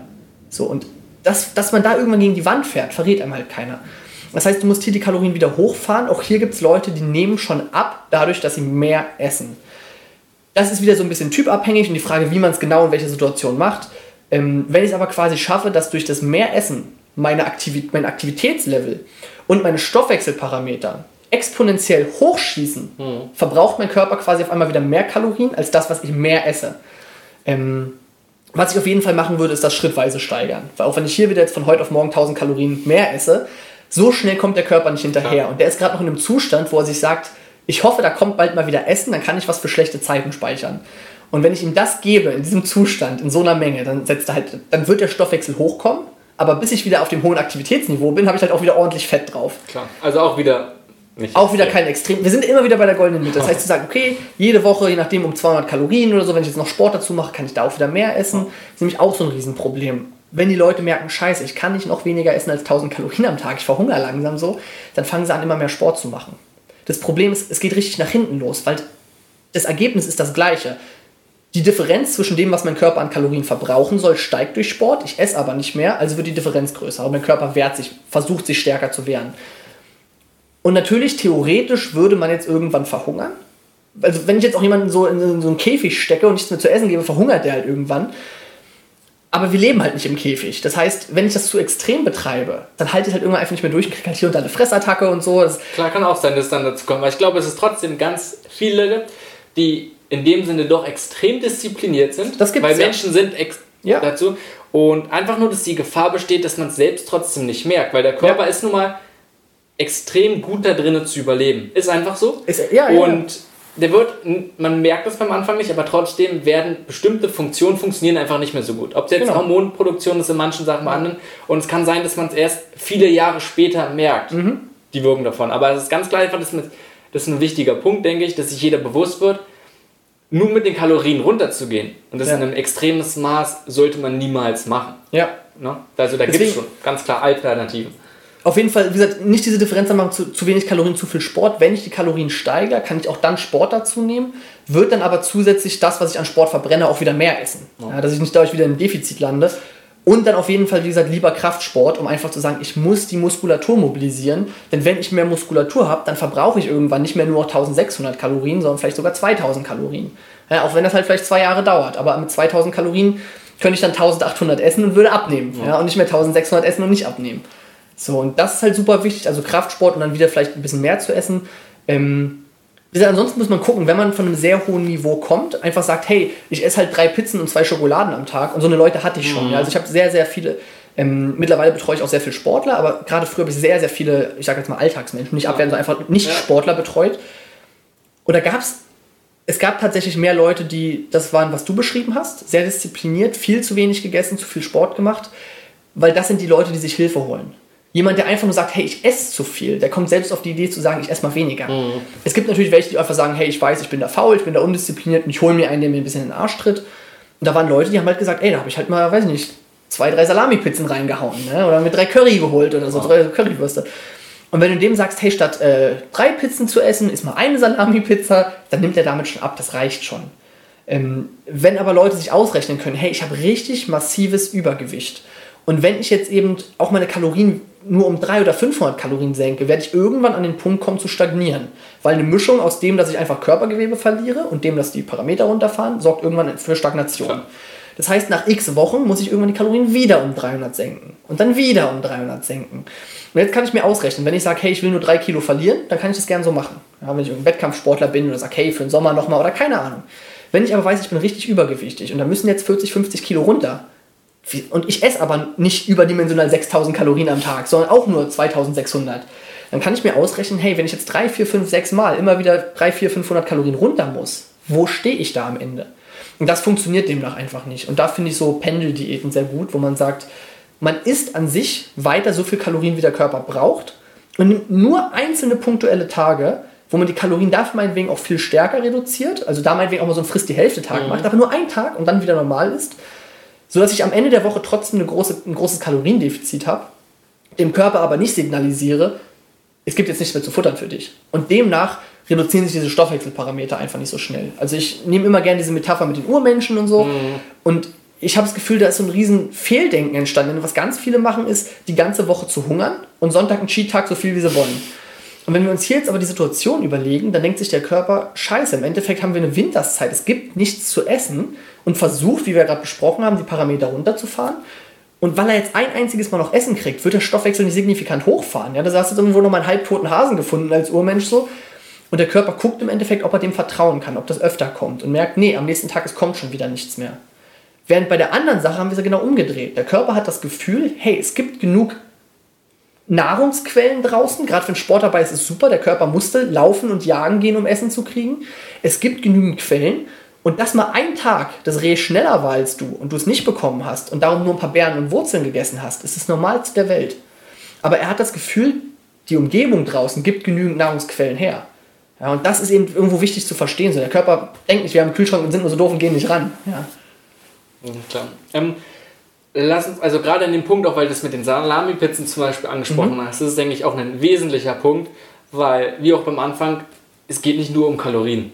Punkt, ganz klar, sondern das Grundlegende, auch von der Ernährung, ob es jetzt in der Diät ist, auch normal, ist erstmal Sinn und Zweck von der Ernährung, erstmal ganz Grundprinzip dem Körper das zu geben, was er braucht. Ja. Und es ist nun mal einerseits irgendwie Energie, ob, jetzt, ob wir jetzt sagen in Form von Kalorien oder wie auch immer, Ja. aber ansonsten eine Form von ganz vielen Nährstoffen, Mikronährstoffen. Und darauf, denke ich, konzentrieren sich die wenigsten, auch gerade in Richtung Diät, sondern sagen, oh, ich esse zwar wenig, aber was esse ich überhaupt? Ja, sondern ganz oft fehlen dann nun mal, gerade wenn man sich nun mal von Salami-Pizzen ernährt und dann einfach die Menge von solchen Sachen reduziert, ist die Nährstoffdichte nun mal extrem niedrig. Ja. Und dann sind einfach ganz viele Punkte, wo einfach dort Sachen fehlen. Wie siehst du das in der Hinsicht? Also ich glaube, das ist halt eine Sache, die kurzfristig funktioniert, aber die halt sehr, sehr kurz gedacht Mhm. ist irgendwo. Und ähm, gerade umso niedriger die Kalorien werden, umso gesünder muss ich essen quasi, um einfach noch zu schaffen, alle Nährstoffe abzudecken. Der Leistungssportler, der sagt, hey, ich esse 4000 Kalorien am Tag, der kann auch noch eine Pizza und ein Eis dabei haben, der hat noch genug Kalorien übrig, um alle wichtigen Nährstoffe abzudecken. Was man nicht vergessen darf, ist, Pizza und Eis sind per se schon ungesund aufgrund der Sachen, die sie drin haben, ne? also Transfette und Co. Aber wenn wir jetzt nur von dem, davon reden, alle Nährstoffe abzudecken. Das heißt, umso niedriger die Kalorien werden, umso gesünder und ordentlicher muss ich essen. Und kurzfristig auf die Fettreduktion wird es keinen riesen Unterschied machen. Langfristig sicherlich schon. Das kann sich in ganz verschiedenen Sachen äußern. Ob das sich wieder in bestimmten Stoffwechselparametern äußert oder einfach an solchen Sachen wie Hunger, Mhm. ja, weil, weil ich einfach nicht mehr ordentlich befriedigt bin, weil der Körper merkt, mir fehlen massiv Nährstoffe. Da sind wir wieder bei dem Thema mit den Chemorezeptoren. Auch wenn die Kalorien ausreichend sind, sagt der Chemorezeptor immer noch, ey, hier ist nichts Sinnvolles bei. Und es fällt dem Körper sehr schwer zu sagen, hey, gib mal Vitamin D. Ja, also okay, das wird jetzt hauptsächlich über die Sonne, gib mir Ja. B1, keine Ahnung. Ähm, teilweise gibt es, das ist jetzt nicht ganz wissenschaftlich bestätigt, aber es gibt ja so, so Gelüste, dass man meinetwegen im Winter sagt man auf einmal so, ey, ich habe auf einmal Bock auf Grünkohl oder so. Ich habe nie Grünkohl gegessen. Ich mag das eigentlich gar nicht, aber auf einmal habe ich Bock auf Grünkohl. Und eine Theorie ist, ob die jetzt ganz bestätigt ist oder nicht, dass der Körper sich einfach quasi merken kann, zu sagen, hey, immer wenn dieses Lebensmittel reinkam, mit diesem Geschmack und Co., kamen auch die und die Nährstoffe an. Und dann zu sagen, der fehlt mir, also schreie ich mehr nach dem und dem. Das kennt man ganz extrem, wenn einem Energie fehlt oder man sehr müde ist und man zum Beispiel sagt, oh, ich habe Bock auf einen Schokoriegel. Was der Körper eigentlich weiß, ist, in einem Schokoriegel steckt sehr viel schnelle Energie in Form von Zucker und genau die will ich haben. Und Wobei man jetzt nicht vergessen sollte, dass je, das falsch verstehen sollte, dass jedes Mal, wenn man das Gefühl hat, oh, ich will Schokolade essen, dass man dann ja. sagt, oh ja, der Körper braucht Äh, es gerade. super Einwand von dir. Die Sache ist die, wenn wir alle super naturbelassen leben würden, dann würde das vielleicht so gehen.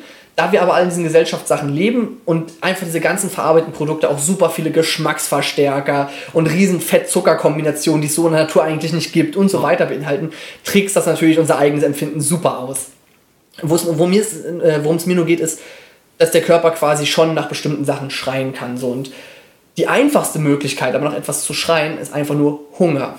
Ne, zu sagen, mir fehlen Nährstoffe, wenn der Typ da oben mehr reinschiebt, kommt hoffentlich auch mehr Sinnvolles an. Und ähm, allein in solchen Sachen kann sich das äußern. Es wird sich definitiv aber auch in der Gesundheit äußern. Also wenn wir eben solche Sachen nehmen wie, keine Ahnung, Knochendichte oder sowas auch, das ist halt super beeinflusst darüber, auf, ob ich genügend Mikronährstoffe esse. Und das kriege ich vielleicht nicht sofort bei der Fettreduktion mit, das kriege ich auch nicht sofort in den nächsten Monaten mit, aber irgendwann werde ich das ganz massiv mitkriegen. Ich. Also ich finde extrem auch gerade in der Hinsicht die Theorie interessant, dass man sagt, dass maßgeblich dafür nicht nur der Körper ist, sondern auch das Mikrobiom, ne? also die ganzen Bakterien, die man im Darm hat. Ja, Das heißt, das, was man isst, isst man viel Zucker, beko- entsteht oder entwickelt sich dahingehend auch eine bestimmte Darmflora, Ja. die auch mehr davon verlangt. ja, Ne, Das heißt auch, dass das auch wieder nicht ganz so leicht ist, sondern esse ich viel Ungesundes, verlange ich auch nach Ungesunden. Auf Wo man Fall, sagt, was Fall. auch damit zu tun hat, von wegen, man muss sich erstmal an bestimmte Lebensmittel gewöhnen. Ja, oder entwöhnen von anderen. Also Genau. macht ja auch wieder, der Körper ist ja, wie du sagst, sehr effizient und das macht ja Sinn. Wenn ich immer nur bestimmte, wenn ich meinetwegen nie Kohlenhydrate esse, warum soll ich einen super vielen großen Bakterienstamm haben und super viele Enzyme produzieren, die darauf ausgelegt sind, Kohlenhydrate zu verdauen? Ist doch uneffizient. Die müssen alle mit Energieaufwand hergestellt werden im Körper und die werden nicht benutzt. Und wenn der Körper merkt, das kommt nie, dann fängt er an, davon weniger zu produzieren und mehr quasi von den Sachen anzulagern und zu produzieren, wo er sagt, die kommen regelmäßig. Und das ist ja so das Gleiche. Ne? Also wenn immer sehr, eben sehr viele bestimmte Zuckersachen meinetwegen kommen, dann legt sich der Körper halt darauf aus. Und es ist natürlich effizienter für den Körper auch zu sagen, Mensch, jetzt habe ich ja diesen Stamm an Bakterien, also gib mir weiter das, damit ich das effizient verarbeiten kann. Wenn du mir jetzt auf einmal was ganz anderes gibst, muss ich diese komplette Kultur irgendwie neu anlegen.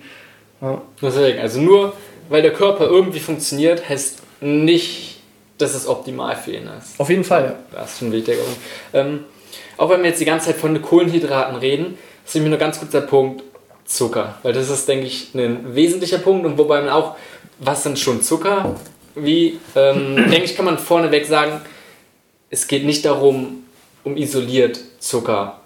Ne, Das ist klar, man sollte möglichst nichts irgendwie essen, was so krass hoch raffiniert ist, verarbeitet ist. Ich glaube, das ist sich jeder sicher oder sollte jedem mehr oder weniger klar sein, ob es ist, aber das denke auch steht außer Frage.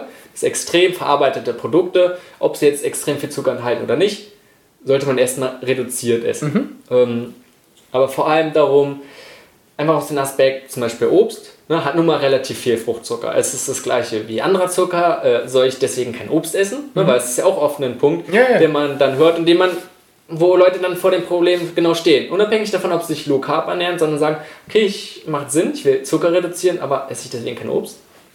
Ähm, super spannende Frage. Was ich einmal so ganz kurz vorwegnehmen möchte, ist, ein Punkt, auf den wir noch gar nicht eingegangen sind, ist natürlich auch dieser ganze irgendwie psychische Grund. Ich meine, ungesunde Sachen zu essen, das, das schmeckt uns auch gut und es kann irgendwie äh, gesellschaftstauglich sein, weil man irgendwie bei der Oma eingeladen ist oder so. Und es gibt natürlich noch viel mehr psychologische Mechanismen, auf die wir jetzt erstmal nicht eingegangen sind. Und deswegen bin ich generell bei dieser Thematik, und da kommen wir jetzt auch zu dem Zucker, ganz starken Freund von die Dosis macht das Gift. Mhm. Weil wenn ich eine sehr gute Diät habe und dann einmal mal nach dem Sport ein Eis essen gehe oder bei der Oma einen Kuchen esse, dann muss das nicht gleich super negativ sein, egal fürs Abnehmen oder für die Gesundheit, beides nicht. Aber diese positiven Aspekte von Mensch, Omas Kuchen schmeckt mir so gut und die freut sich, ihren Enkel Kuchen essen zu sehen, kann eben viel, viel stärker überwiegen und auch dafür sorgen, dass ich die Diät vielleicht wieder länger durchhalte und so weiter. Ähm, und beim Zucker ist genauso. Also in meinen Augen, die Dosis macht das Gift, selbst bei normalem verarbeitetem Zucker quasi. Und hier kommt es auch wieder ganz stark darauf an, wie die Parameter drumherum sind. Wenn ich gesund bin, nicht zu viel Fett habe, ordentlichen Lifestyle nicht rauche und so weiter, ist es halb so schlimm. Was hier super wichtig wieder ist, ist der Sport und der Kraftsport. Und hier ist sogar eine der wenigen Sachen, wo das Timing relativ interessant ist. Wobei sonst Mahlzeiten- oder Nährstofftiming relativ tertiär ist, quasi, also nicht mal sekundär. Ähm, aber direkt nach dem Training zum Beispiel, also wir haben bei Zucker, wenn wir es vielleicht mal so anfangen wollen, zwei große Probleme. Wir haben ja einmal so diese ganzen Traubenzuckergeschichten und einmal die Fruchtzuckergeschichten. Und was auch spannend ist, im Obst ist halt nicht nur Fruchtzucker drin, wie viele denken so, Obst ist Fruchtzucker und Zucker, den ich kaufe, ist halt irgendwie Traubenzucker oder so, sondern Obst hat so ein Verhältnis von ungefähr 50 zu 50, je nachdem, welche Obstsorte ich jetzt nehme, schwankt das. Und beide Zucker können ihre Probleme verursachen. Okay, sag mal ganz kurz nur für Leute, die gar keine Ahnung Ja. davon haben, wenn wir jetzt auf einmal von Zucker reden, jetzt reden wir auf einmal von Fruchtzucker und dann auf einmal von Traubenzucker, Ach so, okay, Dextrose, so einfach nur ganz, ganz kurz, Ja. wo der Unterschied ist. Einfach nur, Okay, es gibt im Endeffekt, ähm, es gibt quasi verschiedene Formen von Zucker, die dann zu verschiedenen Ketten zusammengehängt werden können. Und je nachdem, wie komplex diese Kette ist, habe ich ein anderes Kohlenhydratmolekül. Und wenn ich Genau. das ganz einfach aufspalte, zur, äh, aufspalte zum kleinsten Legostein, den ich aufspalten kann, dann habe ich einfach Zucker. Und da haben wir halt primär ähm, Traubenzucker und Fruchtzucker. Und aus diesen Kombinationen, es gibt noch ein paar andere Zucker, ähm, bestehen dann auch die langen Ketten in verschiedenen Kombinationen. genau, also wenn wir auch von Zucker jetzt sprechen, ist es jetzt nicht unbedingt nur der Haushaltszucker gemeint, Nee. sondern mehr oder weniger sprechen wir erst nur über Kohlenhydrate. Genau. Und dann je einfacher die sind, Aufgespaltenen Kohlenhydrate genau, quasi. dann Wobei es auch spannend ist, der weiße Haushaltszucker besteht halt auch ungefähr zu 50%, also sogar ziemlich genau 50% Fructose, 50% Glucose, also Traubenzucker. Ähm, beim Fruchtzucker haben wir jetzt das Problem, der wird interessanterweise insulinunabhängig verstoffwechselt, denn der wird über die Leber verstoffwechselt. Und hier ist einfach nur das Problem, wenn ich sehr, sehr hohe Mengen davon esse und dazu vielleicht sogar noch eben wenig Bewegung und so weiter, dann kommt die Leber quasi nicht so schnell damit hinterher, das umzubauen, kann diese Energie gar nicht irgendwo sinnvoll einbinden und fängt an, das Ganze als Fett in sich selbst zu speichern. Und dann könnte es sogar passieren, dass man nicht alkoholische Fettleber kriegt, einfach nur durch diese riesigen Fructosemengen. Genau, also wird also eh anders als viele andere Zucker verstoffwechselt. Genau. Ne? Zum Beispiel letztendlich ist Alkohol ja auch nichts anderes als Ja, Zucker, wird ja, auch nochmal einfach in der Anders. Mhm. Leber verstoffwechselt. Und das ist dann das Problem damit tendenziell. Genau, weshalb ich jetzt auch sagen würde, also umso besser der Lifestyle drumherum ist, zum Beispiel kein Alkohol getrunken wird, umso weniger schadet es, Obst zu essen. Ähm, und umso mehr ich eben alle ungesunden Zuckersachen weglasse. Denn wie gesagt, wie wir gerade besprochen haben, Haushaltszucker hat auch 50% Fruchtzucker. Und wer jetzt logisch nachdenkt, dem wird klar werden, ein Apfel hat was, lass mich nicht lügen, 12 Gramm Kohlenhydrate auf 100, lass es also irgendwie 5, 6 Gramm Fructose sein. Äh, wenn ich jetzt einen Liter Cola trinke, dann habe ich da 120 Gramm äh, Zucker drin, das heißt ungefähr 60 Gramm Fructose. Das heißt, ich habe die zehnfache Menge, wenn ich jetzt einen Apfel esse oder einen Liter Cola trinke. Ist kalorisch jetzt natürlich nicht gegeneinander aufzuwiegen, aber ich denke, dass es bei so manch einem Menschen in der Gesellschaft realistisch ist, dass er einen Apfel am Tag isst und einen Liter Cola trinkt. Und da sehen wir, es hat einen viel größeren Impact zu sagen, hey, ich lasse eben, also ich könnte jetzt vergleichen, ein Apfel mit 100 Milliliter Cola hätten das gleiche Äquivalent an Fructose ungefähr. Und da macht es natürlich mehr Sinn, einfach zu sagen, ich lasse Cola weg und ich lasse diese ganzen Snickers weg oder was auch immer, ähm, mir ganz egal, welches Produkt es ist. Und dadurch, dass ich dort die Fructose raushalte, komme ich natürlich nicht so schnell an die Obergrenze. Also, um wirklich damit Obst quasi an die Obergrenze zu kommen, dann muss ich mir schon Mühe geben dann. Und vor allem, was ich auch noch einen Punkt sehen, wir vergleichen auch zum Beispiel jetzt gerade Cola. Mit einem Apfel. Wobei Cola, okay, haben wir jetzt ein Getränk, was ne? Zucker, aber da ist nicht so viel anderes drin, Zeug. Ja, ja, ja. Wobei ein Apfel nun mal ein ganz anderes Konstrukt ist. Unabhängig jetzt, also letztendlich ist es auch ein natürliches Lebensmittel, was nun mal ganz viel anders verpackt ist, dieser Zucker. Ja. Es sind noch tausend ganz Ja. viele andere sekundäre Pflanzenstoffe. Ja, Und- Ballaststoffe und so weiter. Genau, zum Beispiel, die das Ganze auch nochmal komplett anders auslassen. Das heißt, wenn wir jetzt auch schon wieder von diesen Zuckern reden, ähm, macht es nur bedingt Sinn, denn das Ganze, über alle Punkte, die wir gesprochen haben, sind es mehr oder weniger nur Modelle. Ja, ja. Was ja. Sinn macht, aber im Körper funktioniert es Ja. noch mehr anders, weil wir essen, wir nehmen nicht einen Teelöffel Fruchtzucker zu Ja. uns oder Traubenzucker. Und letztendlich habe ich auch schon von Studien gelesen, die gesagt haben, dass wenn man Zucker gegessen hat, ne, klar geht Insulinspiegel hoch, Mhm. Zuckerspiegel, äh, wenn man sich den anguckt, aber wenn man dann nochmal Obst isst, Mhm.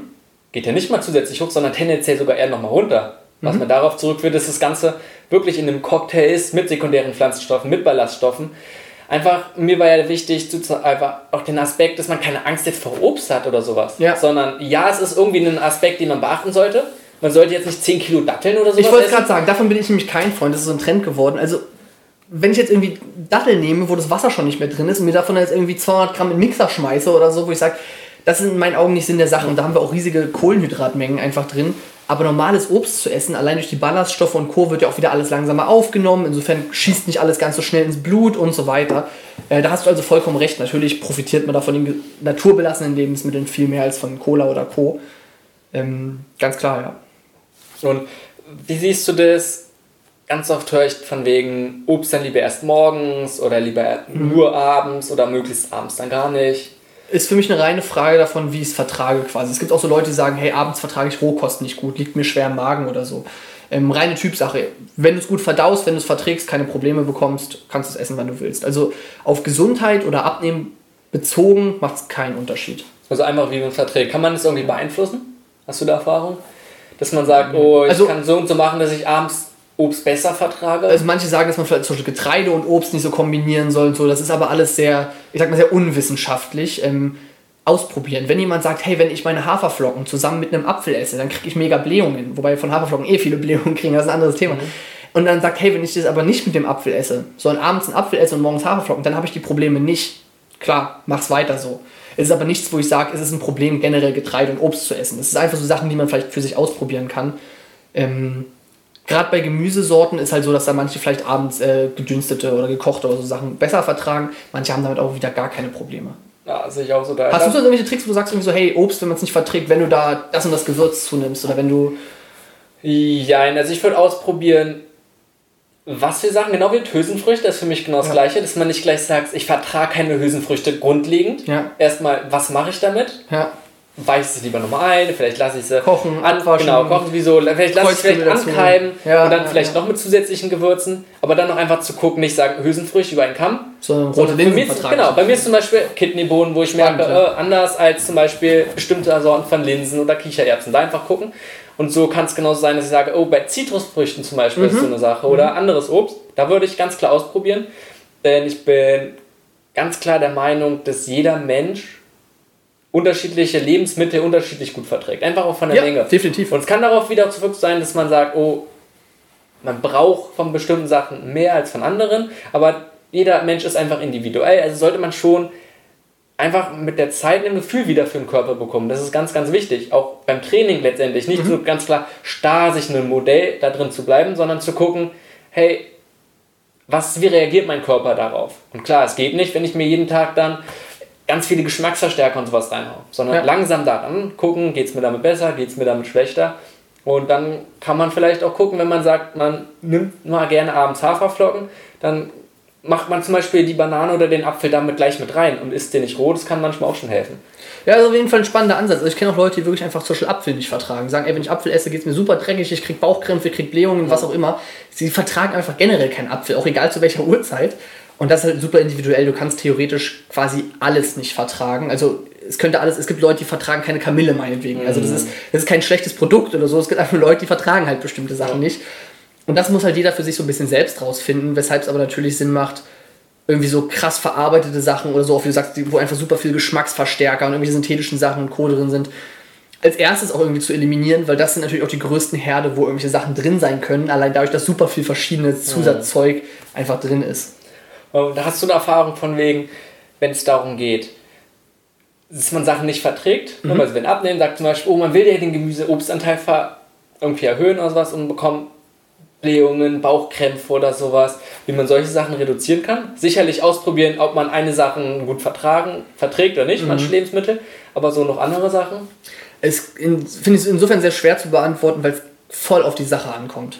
Also bei manchen Sachen hilft einfach nur weglassen, bei manchen Sachen hilft es vielleicht nicht, das mit anderen Sachen zu kombinieren. Oder also bei Hülsenfrüchten hast du gerade schon super viele Optionen angesprochen, was auch sehr gut hilft, ist so Kreuzkümmel oder so dazu nehmen. Aber das kommt eben drauf an, wenn ich jetzt zu Obst Kreuzkümmel nehme, bringt das gar nichts. So. Also das kommt ganz drauf an, warum kriege ich diese Probleme. Und ich würde wirklich anfangen, wenn ich merke, dass ich solche Probleme habe, einfach ganz einfach auszuprobieren. Eine Woche mal keine Äpfel essen, gucken, wird es besser oder nicht. Mhm. Wenn sich nichts verändert hat, kann ich den Apfel wieder reinnehmen. Dafür lasse ich halt mal die Haferflocken raus und nehme Hirseflocken. Hat sich was verändert? Ja, lasse ich sie raus. Hat sich was verändert? Nein, kann ich sie wieder reinnehmen. Okay, also wirklich auch mit den Lebensmitteln spielen, ja. mal rotieren lassen. Ja. Ich glaube, ganz gut hilft so eine Liste, dass mhm. man sagt, okay, man isst jetzt nun mal nicht einfach wild alles, ja, sondern reduziert sich auf eine Handvoll, 10, genau, 20 es hilft die Tage immer, also man sollte in den Tagen, sag ich mal, immer das gleiche essen so, also ich esse immer dieses Haferflocken Apfelfrühstück, immer Linsen mit Brokkoli und Tofu zum Mittag und immer irgendwas zum Abendessen und dann kann ich schon mal merken, okay, geht es mir damit gut oder schlecht. Wenn es mir damit auf einmal schon gut geht, muss es irgendeins der Lebensmittel sein, die vorher noch drin waren. Dann würde ich bei dieser Basis bleiben und sagen, ich nehme immer eins dazu. Ich nehme jetzt zusätzlich die Banane dazu. Mhm. Geht mir nicht schlechter, kann ich sie drin lassen. Jetzt nehme ich zusätzlich die Gurke dazu. Geht mir nicht schlechter, kann ich drin lassen. Ähm, oder eben dann, wie gesagt, andersrum zu sagen, okay, mir geht es damit noch schlecht in dieser Tagesauswahl, die ich habe, und jetzt probiere ich jedes einzelne quasi einmal durch bis ich gefunden habe, was mir nicht gut tut. Genau. Oder sonst einfach wirklich mit den Zubereitungsarten spielen. Ja, auch. Das, denke ich, kann ganz viel ähm, helfen. Gerade mit Rot zum Beispiel, sorry, ja. wenn man sagt, ja, dann esse ich nicht alle Sachen einfach nur roh, sondern probiere dann genau. auch im Rahmen davon irgendwie ja. andere Alternativen zu nehmen. Dünsten, Keim, was auch immer. Genau.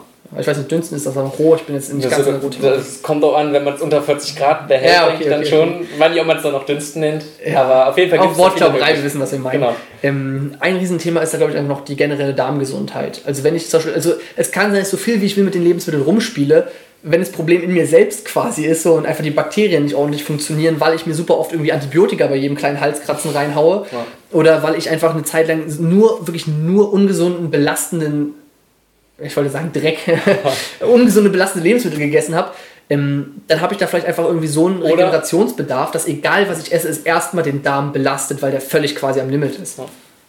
Oder wenn ich einfach Dauerstress habe. Weil ja, ganz ehrlich, Riesenthema, das ist, ein, das ist ein Punkt, wo wir auch wieder null drauf eingegangen sind. Letztendlich, ja, ja. du hast am Anfang gesagt, es geht nicht nur darum, was wir in den Mund ne, ja, einnehmen, sondern was nehmen wir davon auf und was macht der Körper mhm. damit.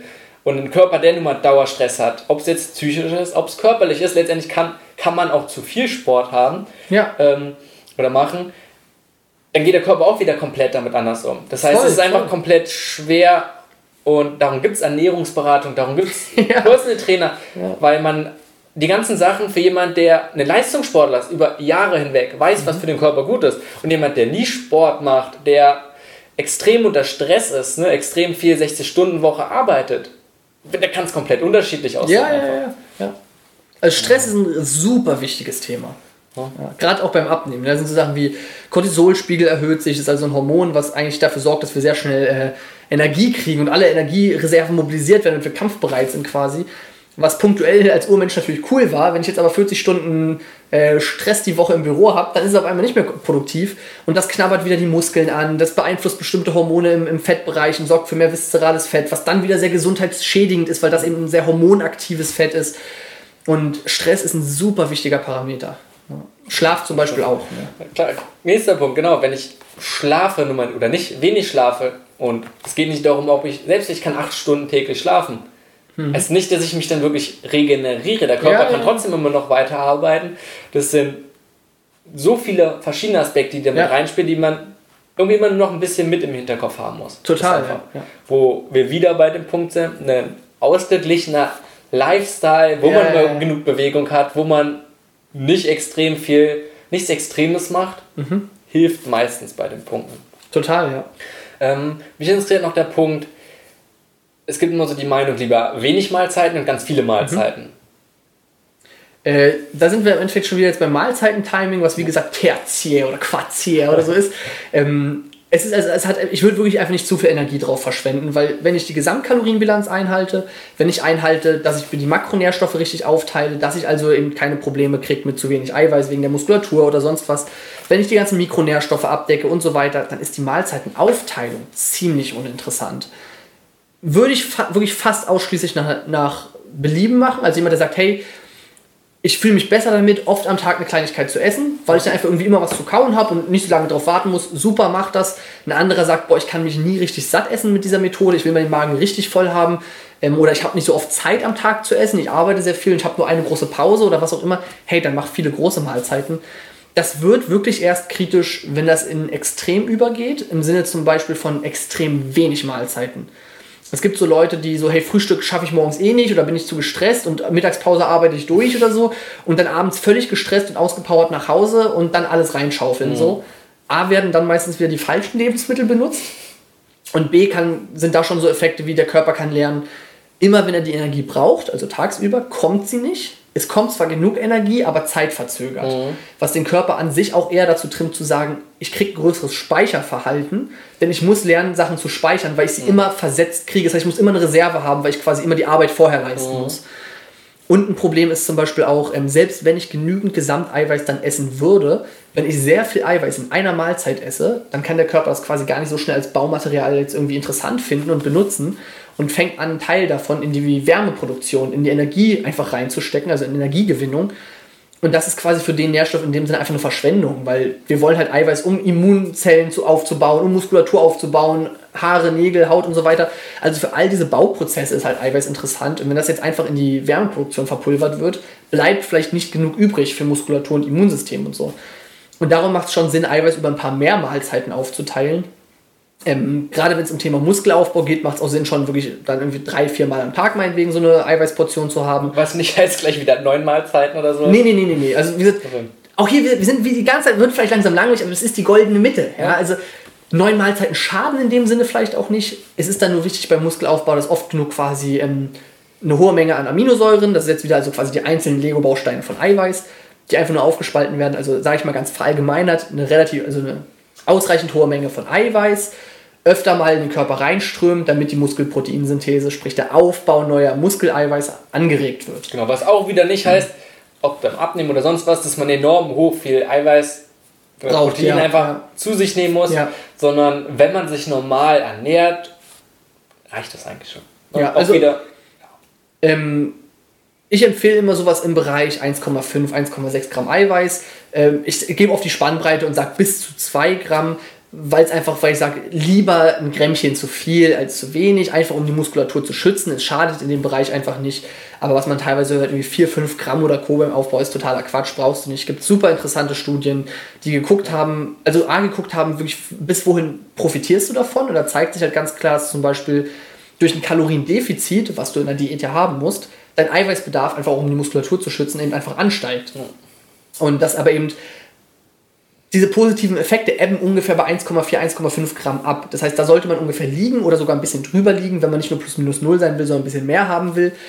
Aber dann haben sie eben Vergleiche gemacht und Leute genommen, die halt um die 4 bis 4,5 Gramm Eiweiß pro Kilo Körpergewicht am Tag gegessen haben. Die hatten null mehr positiven Effekt dadurch.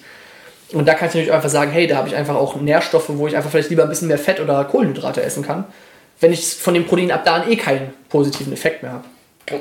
Und gerade weil das ist sowieso eine Menge, was denke ich, schon extrem ist. Und man so einfach. Ja, was schon, wie gesagt, angehoben ist wegen eben Kaloriendefizit und ja, Muskulatur und Co. Ne? Also Leute, die jetzt eben nicht in der Diät sind und keinen Sport machen, die können theoretisch noch weniger essen. Genau, klar. Also gerade Kraftsport, klar, macht schon Sinn, ein bisschen mehr. Also um, um, vielleicht einmal diese, diesen Bogen nochmal zu schwingen, es gibt auch hier wieder also so ein paar Einzelsituationen, wo man sagt, ja klar, da könnte es im Einzelfall kritisch werden, aber im Allgemeinen ist die Mahlzeitenbilanz vollkommen wurscht. Mach das, womit du dich glücklich fühlst und Deswegen. Ob das eine mehr oder eine weniger ist, ist vollkommen egal. Auch wieder das, was wir am Anfang gesagt haben, auf die Basis konzentrieren. Ganz genau. Und ganz genau. klar ist, du hast auch wieder verschiedene Modelle, die sagen, oh, es macht Sinn, häufige, viele Mahlzeiten mhm. zu haben, da man den Stoffwechsel damit anregt oder nicht verlangsamen, kannst du andererseits, wenn man sagt, man hat wenige, dass du gerade dadurch keine Insulinausschüttung hast mhm. und dadurch den Körper, ja. wie du sagst, ist so, Leute, konzentriert euch auf Wesentliche. Ja, auch da wieder, also klar, umso extremer die Ausgangslage ist, umso mehr kann man damit vielleicht bewegen. Und wenn wir jetzt wirklich eine nehmen, die nur abends eine große Mahlzeit ist, das würde vielleicht wirklich den Stoffwechsel anregen, wenn die anfängt zu frühstücken. Das kann durchaus sein. Aber der Otto-Normalverbraucher, der dreimal am Tag isst, wenn der das jetzt auf vier oder fünfmal anhebt, das wird den Stoffwechsel nicht beeinflussen. Jedenfalls nur so marginal. Denn solche Sachen wie Gesamtkalorien oder Sport, gerade Kraftsport, beeinflussen ihn halt zehnmal mehr. Da sind wir wieder bei diesem Stellschraubenthema, wo ich sage, ob du diese 2000 Kalorien jetzt in drei Mahlzeiten oder fünf Mahlzeiten isst, wird auf den Stoffwechsel gesehen keinen großen Unterschied machen. Ja. Wobei auch an dem Punkt Ernährung nicht umstellen und sagt, oh, man macht nun ein bisschen mehr Sport. Mhm. Ja, zum Beispiel jetzt gerade Ausdauersport, muss man auch mal gucken, ist auch nicht unbedingt das, was ein langfristig ans Ziel setzt, weil man müsste so viel sich mehr bewegen, mhm. um, wenn es jetzt wirklich eine Tüte Chips ist, wenn man sich ja. mal anguckt, jetzt sind wir doch wieder bei Kalorien, aber das mal ausrechnen, wie viel Arbeit dagegen ist, ist nichts, was einem irgendwie langfristig ans Ziel bringt. Ne? Einfach nee, ich glaube, es wird super überschätzt, wie viel Kalorien man mit Sport verbrennt. Und man muss bedenken, ein Bodybuilder, der super viel Muskulatur hat, der super schwer trainieren kann, weil er ein hohes Leistungslevel hat, der verbraucht natürlich viel mehr Kalorien. Ne? Der kann viel intensiver trainieren, der kann länger trainieren, der hat mehr Muskulatur, die im Training arbeitet und im Training Kalorien verbraucht. Aber der Durchschnittsmensch, der an sich keinen Sport macht und dann mal eine Runde joggen geht, da ist nicht viel Muskulatur, die arbeitet, das ist jetzt nicht super intensiv und lange, da verbrennst du nicht super viel. Und wenn du jetzt überlegst, dass du dann vielleicht, ich sag jetzt mal ein bis zwei Stunden, je nachdem, was du machst und wie intensiv und so, du ein bis zwei Stunden brauchst, um diese Tüte Chips vielleicht loszuwerden, also 100 Gramm, je nachdem, weißt du, wenn du jetzt 200 Gramm Chips gegessen hast, brauchst du schon vielleicht drei Stunden oder zwei oder so, dann kann man sich jetzt ausrechnen, wie oft gehe ich die Woche joggen und wie oft habe ich abends eine Schokolade oder eine Tüte Chips gegessen. Da sieht man, es ist einfach wesentlich leichter, diese Chips wegzulassen, als so oft joggen zu gehen. Und hier möchte ich vielleicht auch ganz kurz diesen Mythos killen, dass eben das ganze Joggen und so das, das Effektivste zum Abnehmen ist. Denn es schwirrt irgendwie immer noch super oft so rum, aber im Endeffekt, wenn man auch hier wieder auf die Fakten guckt, beim Ausdauersport, klar, ich verbrenne direkt beim Laufen Kalorien, gar keine Frage. Aber beim Krafttraining verbrenne ich ja auch direkt beim Krafttraining Kalorien.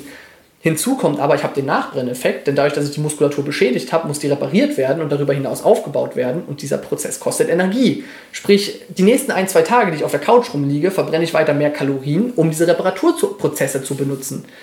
Und dann kommt einfach hinzu, dass ich, wenn ich jetzt ein bisschen mehr Muskeln aufgebaut habe, damit der Körper eben seinen ganz normale Adaptionsprozess des Körpers, damit der nächste Mal diese Belastung schafft, ohne Schäden abzukriegen, dann verbrauche ich halt dauerhaft mehr Kalorien, weil mehr Muskulatur verbrennt mehr Kalorien. Und ähm, da sehen wir einfach, dass es super wichtig ist und viel mehr kalorienverbrauchende Effekte hat als Ausdauersport. Und gerade in der Diät kommt halt noch hinzu, der Körper will, wie gesagt, an sich die Muskulatur abbauen, weil die verbraucht ihm Kalorien und sorgt dafür, dass er irgendwann verhungert. Und wenn diese Muskulatur nicht benutzt wird, dann ist das das Erste, was abgebaut wird. Wozu sollen wir die mitschleppen, wenn die keiner braucht? Du musst dem Körper also ganz aktiv zeigen, hey, du hast diese Muskulatur und behältst du gefälligst, weil sonst überlebst du deinen Alltag nicht. Auch hier wieder, der Körper weiß nicht, dass wir nicht ins Studio gehen müssten. Der merkt nur, in seinem normalen Alltag, in seiner Umgebung, in der er sich bewegt, kommen immer wieder extreme Belastungen auf seine Muskulatur. Er darf nicht abbauen, sonst überlebt er quasi diese Umgebung nicht. Und das heißt, du musst ihm mit Kraftsport zeigen, diese Muskulatur musst du behalten, die brauchen wir. Und das ist, denke ich, vor allem der, vor allem der wichtige Punkt. Ne? Ob jetzt Nachbrenneffekt hört sich jetzt so an und wie viel größer das jetzt wirklich ist. Wir reden jetzt auch nicht, es sind nicht Welten dazwischen. Wenn ja. du sagst, du ja. kannst Krafttraining nicht leiden, dann geht es nicht darum, wichtig, ja. das, das zu machen und dann sagen, oh, Joggen bringt sowieso nichts. Ne? Erstmal überhaupt Bewegung, körperlich Widerstand machen. Das macht einen riesen Unterschied und verändert ja. immer den Stoffwechsel. Sobald du alles, jegliche Form von Widerstand erstmal irgendwie, der nicht den Körper irgendwie schädigt, ist erstmal schon mal richtig und gut. Ja. Der Vorteil von Krafttraining ist gerade der Punkt, den du sagst, dass man Muskulatur nicht abbaut, im besten Fall vielleicht, wenn man gerade nicht macht, die Masse behält oder vielleicht sogar noch was aufbaut Einfach weil es nötig ist und niemand will oder kann extrem einfach so sehr Muskulatur abbauen, dass man dann gar keine Kraft hat und irgendwann nicht mehr alltagstauglich ist. Das ja. kann nicht das Ziel von irgendjemandem ja, sein. Ja. Ist einfach Aber super wichtiger Punkt, den du ansprichst, also haben wir vorhin schon mal kurz angeschnitten, diese ganzen Parameter wie, hey, was macht mir eigentlich Spaß und mit womit fühle ich mich wohl und komme gut durch den Alltag, irgendwie ist super wichtig. Und wenn einer sagt, hey, ich liebe Joggen und hasse es, äh, an die Maschinen zu gehen ne, oder irgendwie an die Freihandeln, dann macht es keinen Sinn, den dahin zu zwingen. Selbst wenn es auf dem Blatt dann, oder auch wenn es wirklich x Prozent effektiver ist, macht es trotzdem keinen Sinn, weil nach einer Woche schmeißt er es hin und geht gar nicht mehr hin. So. Da muss man also mal das gucken. Ist super wichtig. Also ich bin auch ein Riesenfan, dass man sagt, egal wie viel Ausdauertraining man macht, lass es, probier irgendeine Form von Krafttraining. Mhm. Muss ja nicht Geräte sein. Geh in irgendeinen Kurs, wo du was mit anderen Mhm. machst, aber irgendeine Form, das zu integrieren, weil es einfach Ja. schon elementar ist und deutliche Vorteile bringt, gerade wenn man abnehmen will. Ähm, aber guck, wie man es irgendwie machen kann. Und wenn es nur, wenn's nur einmal die Woche ist. Ja, ey, das kann an, für jemanden, der sonst gar keinen Sport macht, einmal die Woche 45 Minuten Krafttraining, ja. Mehr als genug am Anfang. So, das ist ein Riesenunterschied schon. Und was ich aber auch nochmal spannend finde, wir hatten ja anfangs auch so ein bisschen mehr über Gesundheit gesprochen. Und auch da fällt Kraftsport irgendwie immer noch so ein bisschen unter den Tisch, weil Ausdauersport ist super, gerade für das ganze Herz-Kreislauf-System eine super Sache. Aber da hört es dann auch relativ schnell wieder auf, irgendwie bei, bei Ausdauersport.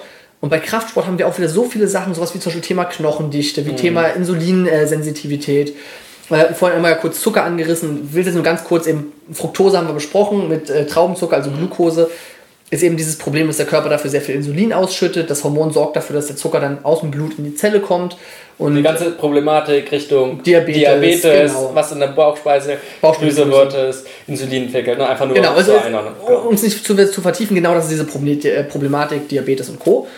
Und mit Kraftsport kann ich das super gut entgegenwirken, weil Kraftsport dafür sorgt, dass meine Zellen wieder sensitiver fürs Insulin werden und ich weniger Insulin produzieren muss, um den Zucker in die Zelle zu kriegen. Und zum Beispiel direkt nach dem Kraftsport kann unser Körper große Mengen Kohlenhydrate komplett ohne Insulin aufnehmen, obwohl er sie eigentlich bräuchte. Einfach nur, weil der Körper merkt, hey, meine Muskeln sind gerade richtig entleert worden von den Zuckerspeichern her und ba er baut automatisch ohne Insulin, das macht Insulin, sonst eigentlich diese Tür quasi in die Zellmembran ein, die den Zucker reinlässt. Und auf diese ganzen Stoffwechselparameter bezogen, auf Knochendichte und so weiter, hat Kraftsport super positive Auswirkungen. Natürlich auch auf die ganzen logischen Sachen wie Gelenkstabilität, Kraft, da reden wir jetzt also. Wenn du Leute hast, wenn du alte Menschen betreust, die dir sagen, ey, ich habe auf einmal gemerkt, dass ich mit meinem linken Arm die Kaffeetasse aus dem Schrank gehoben habe und bevor ich angefangen habe zu trainieren, habe ich den Arm eigentlich nicht höher als parallel heben können, dann merkst du so, ey, das ist Lebensqualität. Ja, noch, noch ordentlich laufen zu können, noch stabil zu sein, noch die Kraft zu haben, den Einkauf selbst tragen zu können. Und das sind natürlich alles Sachen, wo Krafttraining super wichtig ist einfach. Hm, nee, 100 Prozent. Ähm, aber Jasper, jeder erzählt was anderes. Hört ja ganz gut an, was du so sagst, macht auch Ja. irgendwie Sinn, aber äh, ich weiß immer noch nicht, wem ich glauben soll. Was du einen Tipp, wer, der sowas denkt? Ähm, ja, also es ist, glaube ich, manchmal schwierig, Leute zu überzeugen und manche wollen sich auch nicht überzeugen lassen. Das ist auch okay, man kann nicht mit allem jeden erreichen, das muss man akzeptieren. Und ich bin zum Beispiel jemand, der an sehr viele Sachen sehr wissenschaftlich rangeht. Ich gucke mir wirklich sehr viele Fakten an, ich gucke mir sehr viele Studien an, ich gucke natürlich auch die, die Praxiserfahrung an, was da einfach gut funktioniert. Aber es gibt auch Leute, die sagen einfach, bleib mit deiner Wissenschaft fern. So ist mir, die Studien sind eh alle gelogen, ist mir völlig egal. Und der, da ist irgendein Guru und der hat ein geiles Sixpack und der sagt, Low Carb ist besser. Also jetzt ohne schon wieder irgendwie Ja. Low Carb zu Einfach nur so, wo ich sage, okay, in dem, wenn, wenn mir jemand nicht glauben möchte, dann muss er das nicht. Und dann ist es auch nicht meine Aufgabe, ihn jetzt tausendmal zu überzeugen, sondern es gibt genug Leute, die sehr dankbar sind für das, was ich mache.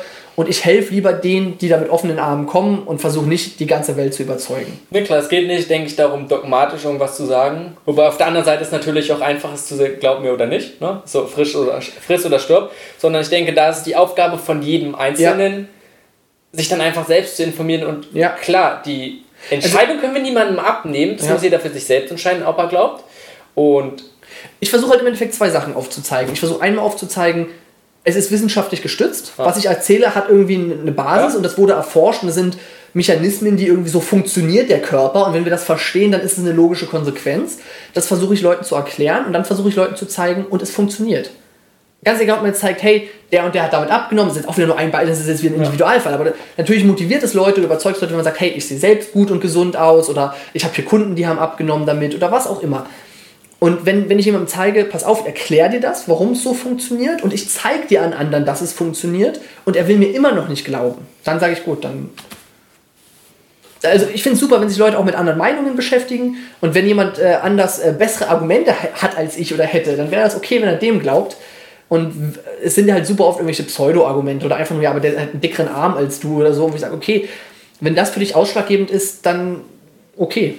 Genau. Ja, da denke ich, muss man auch gucken und vor allem auch wieder hier langfristig und ganzheitlich denken. Ja. Denn gerade wenn es ums Thema Abnehmen oder selbst auch Fitness, Muskelaufbau, auch wenn wir jetzt in der Hinsicht nicht sind, sollte man nicht zu sehr da den Fokus bleiben, sondern einfach gucken, was ist das, was jetzt Richtung Gesundheit für Mhm. mich am besten ist, aber was kann ich auch irgendwie noch gut umsetzen, womit kann ich irgendwie leben. Und wenn es da eine andere Meinung ist oder verschieden ist, ist es okay. Aber gerade von Man dem, muss was auch sagen, viele Wege führen nach Rom. Es Genau. ist einfach so, dass einer sagt so, hey, okay, das hört sich irgendwie alles toll an, aber ein anderer erzählt auch was, was sich toll anhört. Das habe ich probiert und es funktioniert auch vollkommen okay. Ne? Gerade in diesem Ernährungsbereich und so, wie du schon sagst, der eine macht vielleicht Low Carb, der andere High Carb, beide haben ein gutes Ergebnis. Vollkommen cool. Also ist so. Wobei ich da ja auch super oft wirklich einfach versuche, dieses Wissen zu vermitteln. Ich bin ja nicht einer, der sagt so, hey, macht alle nur High Carb oder so, sondern ich bin da super offen mit und sage, ich sehe bei High Carb die Probleme, ich sehe bei Low Carb die Probleme, ich sehe zusätzlich die Probleme, entscheidet jetzt selbst, was ihr macht. So und ähm, bin da also niemand, der irgendwie so ganz krass eine Stellung bezieht. Ja, ne, finde ich gut. Ja, letztendlich ist auch wieder irgendwie den Mittelweg finden. Genau. Hier sind die Fakten, guckt euch an und jetzt entscheidet demnach. So. Und Genau. ich glaube, es ist halt wichtig, dass Leute anfangen zu hinterfragen, sich selbst eine Meinung zu machen und auch so ein bisschen gucken, so, was sind die sinnvollen Fakten? Und nur weil einer irgendwie aktuell gesund aussieht, heißt es nicht, dass der innen auch gesund ist. Und nur weil einer breit ist, heißt es nicht, dass er weiß, wie er andere breit macht. Vielleicht hat er einfach glücklicherweise eine geile Genetik. Ne? So, Und ähm, Oder hat irgendwas nachgemacht von anderen, was zufällig bei ihm funktioniert Ja, hat, als ja. nicht bei anderen auch Und funktioniert. jetzt macht er es auch mit allen anderen, weil es bei ihm ja funktioniert Ja. hat. Auf, auf, trifft aber nur zufällig auf 5% zu, wo es funktioniert. Und er war halt einer der wenigen. Genau. Also, also es gibt so viele Fälle. Und wenn dann halt das Argument, der hat aber einen dicken Arm, der muss wissen, wie es geht, für jemanden wichtiger ist als irgendwelche Fakten, wo man sagt, pass auf, ich erkläre dir, wie es körperlich funktioniert. Und demnach macht es Sinn, das so und so zu machen. Ja, dann tut es mir leid an einem gewissen Punkt. Wie gesagt, also das, ich versuche super viel kostenlos rauszuhauen. Zum Beispiel hier dein Podcast, du machst ja nichts anderes. Ne? So viel Wissen drin, so viel immer raushauen. Und ab einem gewissen Punkt muss ich sagen, es ist kostenlos und es ist mein Job und ich hau so viel raus und es gibt Leute, die nehmen es an, die sind dankbar und die anderen ist auch okay, wenn es nicht jeder, muss Ja, nicht jedem definitiv. gefallen, aber Und letztendlich muss es auch irgendwann zum richtigen Zeitpunkt für jeden selbst kommen, ob er dafür gerade offen ist oder nicht. ich habe Bücher gelesen, die habe ich gelesen, okay, vielleicht ein, zwei Infos rausgezogen, Jahre später nochmal reingelesen und dachte so, krass, die Info steht da drin? Die habe ich doch erst vor einem Monat rausgefunden, warum ist mir denn damals nicht bewusst geworden? Ich habe doch das Buch gelesen und da war ich einfach noch nicht weit genug dafür, ne? Ja, gut. und an dieser Stelle finde ich auch nochmal interessant, weil wir über Fakten und gerade Studien reden, Mhm. einfach auch nur alles, was man über Studien hört, ist meistens irgendwie eine Meinung von jemandem über die Studie. Es ist mal so. Total, ja. Keiner liest die Studien selbst. Ja. Und Also ich will schon, muss ich dazu sagen. Ja, aber ich für die, die wenigsten Ja, ja, ja. komplett und auch ständig alleine die ganze Zeit hat man dafür Wo ich auch, ich, ist auch nicht immer komplett, manchmal kosten die auch was oder Ja, so. na klar. Und wenn man nur das Extract und sowas, und Ja. selbst dann, ich will jetzt auch gar nicht Studien verteufeln und von Ja. wegen, ob die gut oder nicht sind.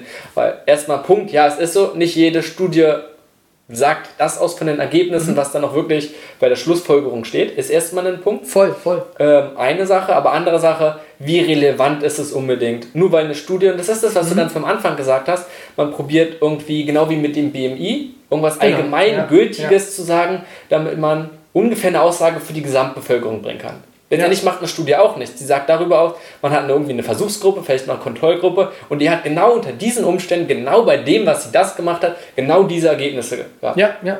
Und dann der Durchschnitt davon heißt nicht, dass genau du das gleiche damit erreichst, wenn du genau das machst, was die gemacht haben. Ja, also es ist vollkommen genauso und Studien haben super viele Kritikpunkte. Also es ist wirklich im Ernährungsbereich kaum möglich, wirklich sauber so zu arbeiten und sagt, diese Studie hat jetzt 100% Aussagekraft. Aber wir haben nun mal dummerweise relativ wenig andere Mittel. Ähm, das Einzige, was wir noch haben und wo ich mich auch immer drauf beziehen würde, ist Praxiserfahrung. Wenn ich sage, hey, das hat bei mir funktioniert und es funktioniert bei 90% meiner Kunden, dann muss da irgendwas Wahres dran sein. Irgendwas ist da, was funktioniert.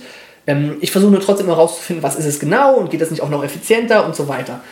Aber im Endeffekt ist ja diese Praxiserfahrung nichts anderes als eine Studie, die ich mache, die nur sehr schlecht durchgeführt ist, weil ich eben nicht die Probanden ordentlich ausgesucht habe oder nicht genaue Ziele definiert habe. Aber im Endeffekt habe ich einfach viele Leute, mit denen ich eine Methode mache und gucke, wie das Ergebnis ist. Mehr oder weniger wie eine Studie. Ja? Da erfüllt nicht alle wissenschaftlichen Genau. Standards, und weil Aber- nicht jede Studie erfüllt, aber Absolut nicht. Aber deswegen, wir haben ja keine anderen Möglichkeiten, als zu sagen, wir gucken, was, mit was sind die meisten Leute in der Praxis erfolgreich und was sagt die Wissenschaft.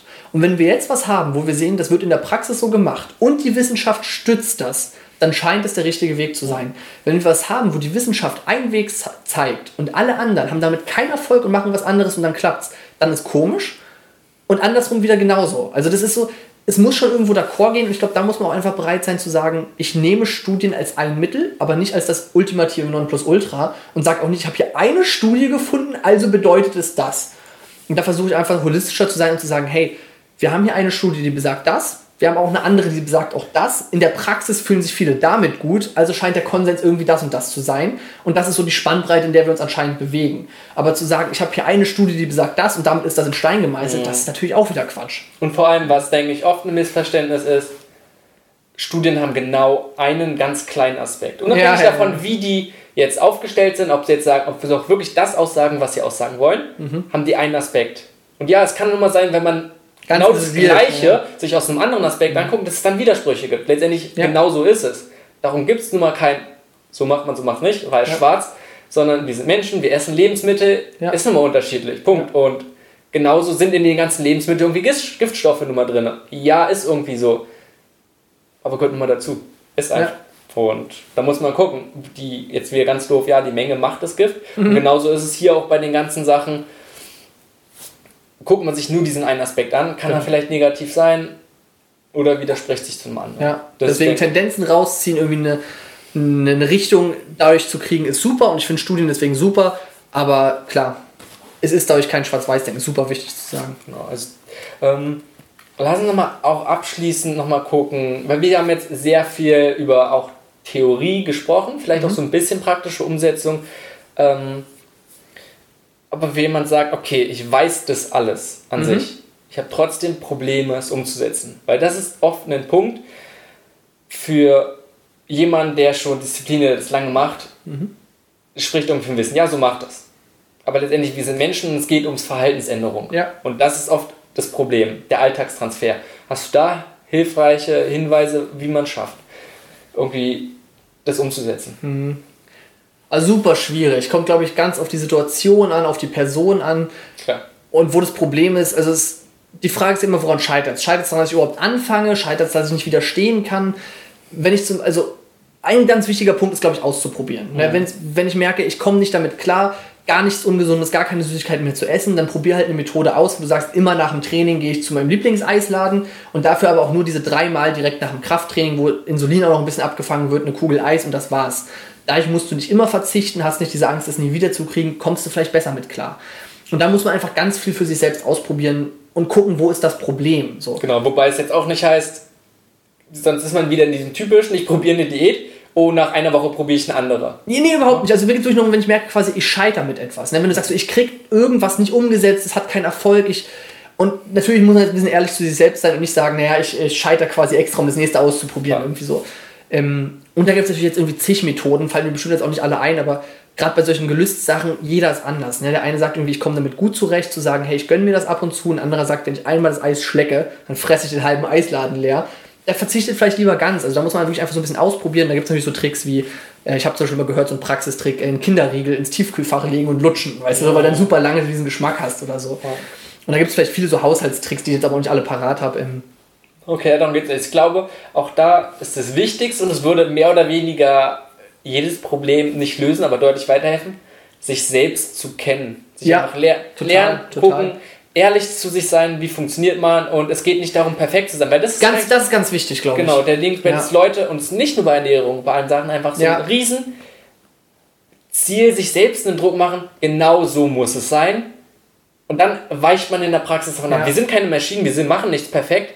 Und es geht schon darum, ja, sich irgendwie nicht zu verzeihen, weil es ja auch heißt, Ja, sondern einfach zu sagen, nicht diesen, Anspruch, diesen extremen Anspruch an sich zu haben, wie Ja. es sein muss, sondern einfach gucken, hey, ich bin jetzt in dieser Situation, okay, ich weiß, wo ich hin will, dann lass uns einfach gucken, wie ich ankomme, wie es geht. Ja, und aber genau, dieser ja. Prozess, und der ist, der ist nun mal nur, weil ich irgendwas einmal falsch gemacht habe, Mhm. als ich es mir vorgenommen habe, bricht nicht alles zusammen, sondern okay, dann probiere ich es jetzt dann besser zu machen. Das ist ein super, super wichtiger Punkt. Also das sieht man auch ganz oft bei Diäten so, hey, ich esse jetzt keine Schokolade mehr, nie wieder. Einmal doch ein Stück gegessen, fuck, dann ist jetzt eher, jetzt habe ich ja meinen Vorsatz nicht eingehalten. Damit ist egal, wie viel Schokolade ich jetzt esse, weil ich habe es eh nicht mehr geschafft. So. Und das ist super Quatsch. Also egal, ob es beim Thema Alkohol ist, ich sage, ich habe ein Bier getrunken, jetzt kann ich auch zehn trinken. Nein, das macht einen Unterschied, ob ich eins oder zehn trinke.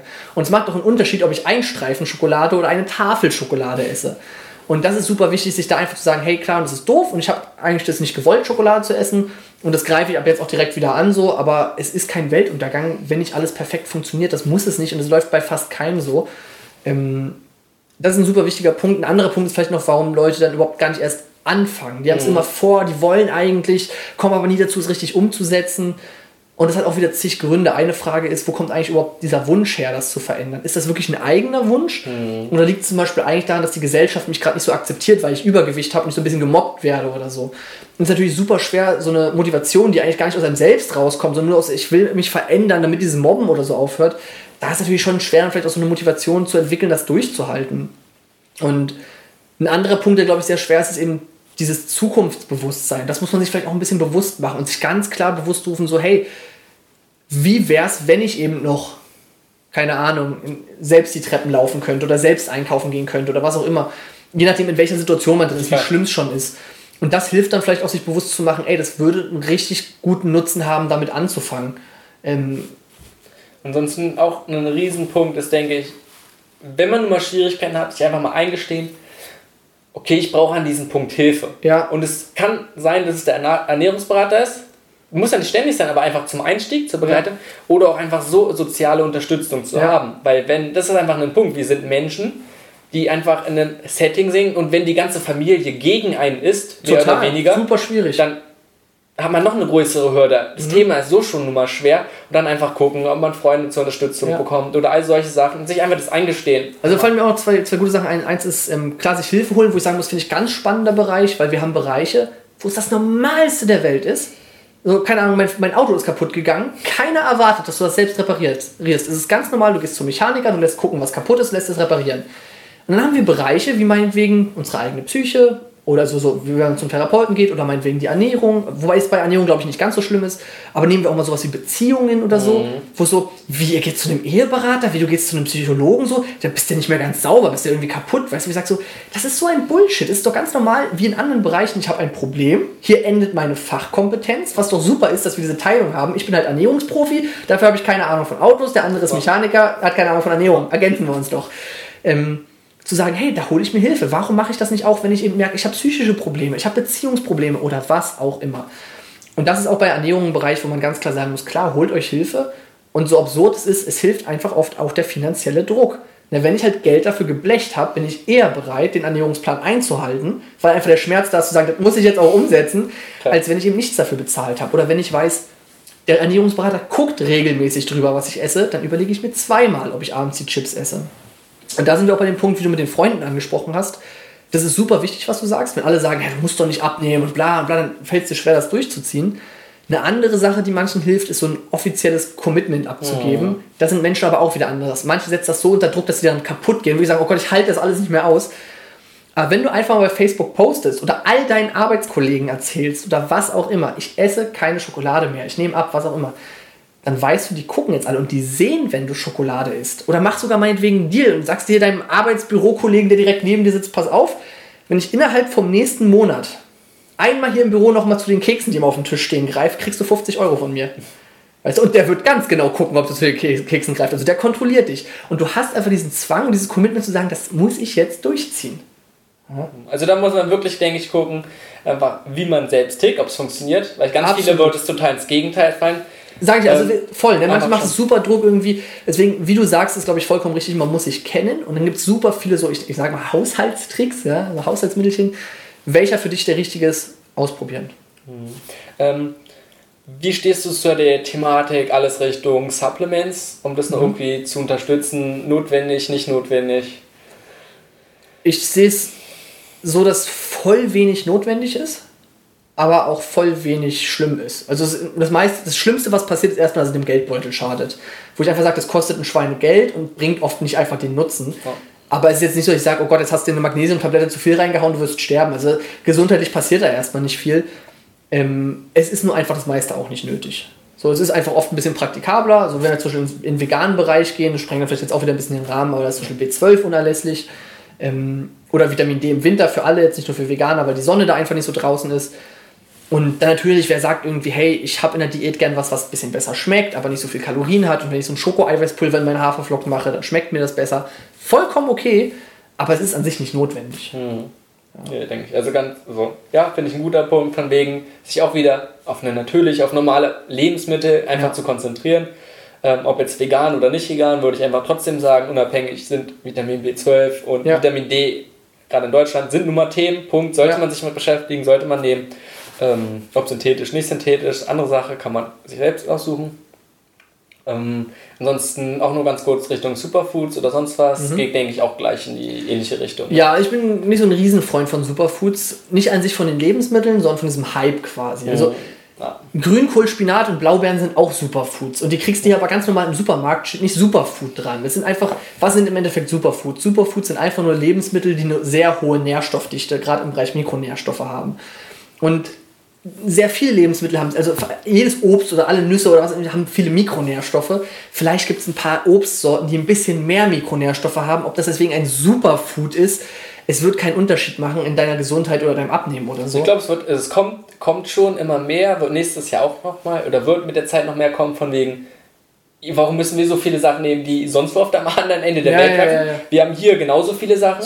Einfach die, wenn ich nur mal im Regal gucke, auch bei Superfoods, dann ist irgendwie Spitzwegerich oder sowas dabei, was so, ja Leute, weißt du, oder extrem viele Wildkräuter. Ähm, ich finde, oder der, mein Punkt dabei ist, auch wieder sich auf die Basis zu konzentrieren bei mhm. den ganzen Sachen oder eigentlich wie mit allen Sachen.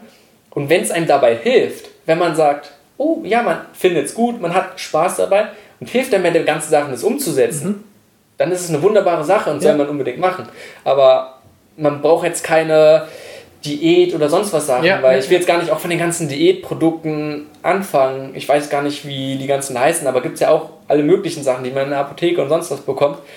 Konzentriere dich aufs Wesentliche. Wenn es ein paar Sachen gibt, die dir dabei helfen, genau. und die meisten erstmal nicht schlimm, dann ist es eine gute Sache.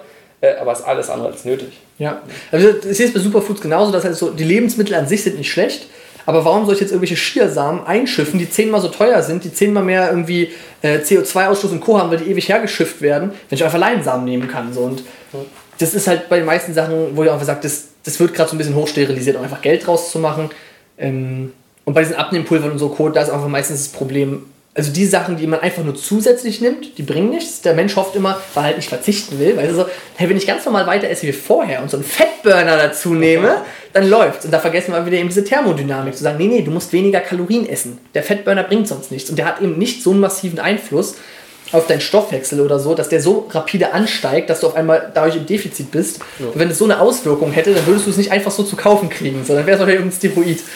Ja. Ähm, und diese ganzen, weiß ich jetzt nicht, Almased-Pulver oder so, das sind ja mehr oder weniger so Mahlzeitenersätze. Und da sind wir wieder bei diesem Thema, dir fehlen super viele Mikronährstoffe, du hast viel zu wenig Kalorien, du bist nicht gesättigt, wo wir also wieder beim ganzen Anfang jetzt sind, wo wir sagen, ja, verlieren wir Muskulatur und Co. und Co. und Co.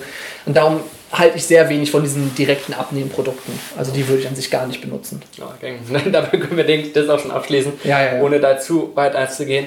Ähm, zum Abschluss würde mich noch interessieren, weil wir haben jetzt relativ viel gesprochen, aber die Thematik ist natürlich alles andere als abgeschlossen. Ja. Hast du gute Quellen dafür? Und wir können mhm. auch gleich nochmal, du hast auch selbst ein Buch nochmal geschrieben. Ja. Kann danach, wo ich auch nochmal wünschen, dass vielleicht zwei Sätze dazu sagst, für wen das irgendwie gut ist. Aber hast du irgendwie so andere gute Quellen für jemanden, der jetzt sagt, er möchte wirklich tiefer in die Thematik gehen, nachhaltig abzunehmen? In Form von Internetseiten oder Büchern? Oh, jetzt muss ich erstmal überlegen. Das ist gar nicht so einfach. Also ich habe super viel gelesen, aber super viele Sachen sind halt sehr auf, auf ein bestimmtes Thema so fokussiert, die Fachbücher. Und es sind wenig Bücher, wo ich sage, die geben einfach so einen, so einen Überblick. Muss ja auch nicht sein, die dir weitergeholfen haben. Also ich finde es sehr schwierig, da so, so ein Buch zu nennen, was so einen Überblick für alles gibt. Internetquellen finde ich immer so ein bisschen schwierig. Ich finde vielleicht hier und da irgendwie auch Artikel oder Seiten, wo ich sage, oh, den fand ich jetzt gut, aber ich habe eben auch schon so dieses dieses Wissen, um relativ schnell einschätzen zu können, ja. so, okay, ist das irgendwie fundiert, was da gerade steht? Und kann ich also auch die Zusatzinformationen behalten? Oder ist das irgendwie Grütze? Und jemand, der jetzt einfach nur irgendwie sagt, so, hey, geh in das und das Fitnessforum oder liest da und da, Na, ey, da sind Artikel bei, die können super wertvoll sein und es sind andere, die sind reinste Grütze. Also das ist immer so ein bisschen zweischneidig.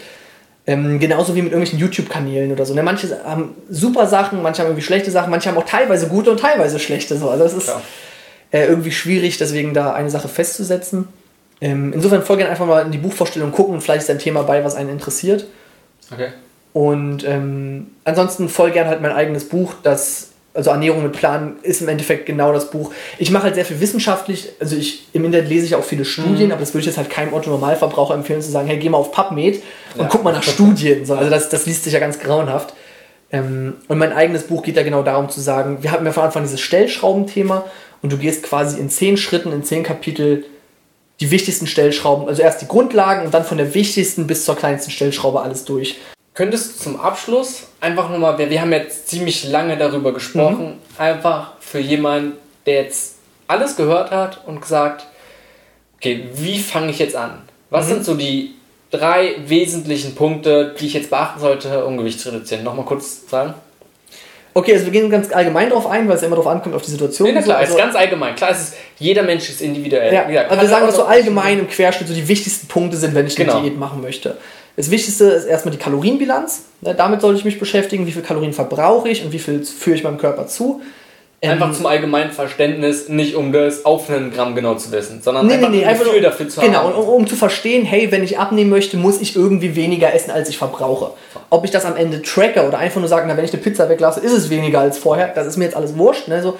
Aber mit diesem Thema muss ich mich auseinandersetzen. Ähm, dann würde ich das ganze Sportthema dazu nehmen. Irgendwie okay, weil da sind wir jetzt bei der anderen Stellschraube, nicht wie viel führe ich zu, sondern wie viel verbraucht mein Körper. Ähm, Sport, Kraftsport, Bewegung im Alltag generell, so dieses Thema. Ähm, und als drittes, drittwichtigstes würde ich dann quasi ähm, die Makronährstoffverteilung sehen. Also nehme ich denn genug Eiweiß? Es gibt ja auch wirklich so Leute, die halt irgendwie, gerade wenn du halt irgendwie ungesunde Lebensmittel isst, kaum Eiweiß drin haben oder so. Ähm, fahre ich besser damit, wann, die, also ein paar mehr Kohlenhydrate, ein paar weniger, also diese Makronährstoffverhältnisse einfach zu nehmen. Das sind so die drei wichtigsten. Und wenn wir die Gesundheit noch beachten wollen, dann natürlich auch noch Mikronährstoffe, also habe ich genug Vitamine, Mineralstoffe. Und dann wird es immer kleiner. Natürlich kann man sich noch mit tausend Sachen beschäftigen. Klar. Trinkmenge, Formtraining, nach dem Training, Regeneration, Schlaf, Stress ne, und so weiter. Aber Gesamtkalorienbilanz, Bewegung, Sport und Makronährstoffverteilung. Wenn man die drei Sachen richtig macht, dann wird man definitiv Erfolg haben, auch wenn du einen halben Liter zu wenig trinkst oder so.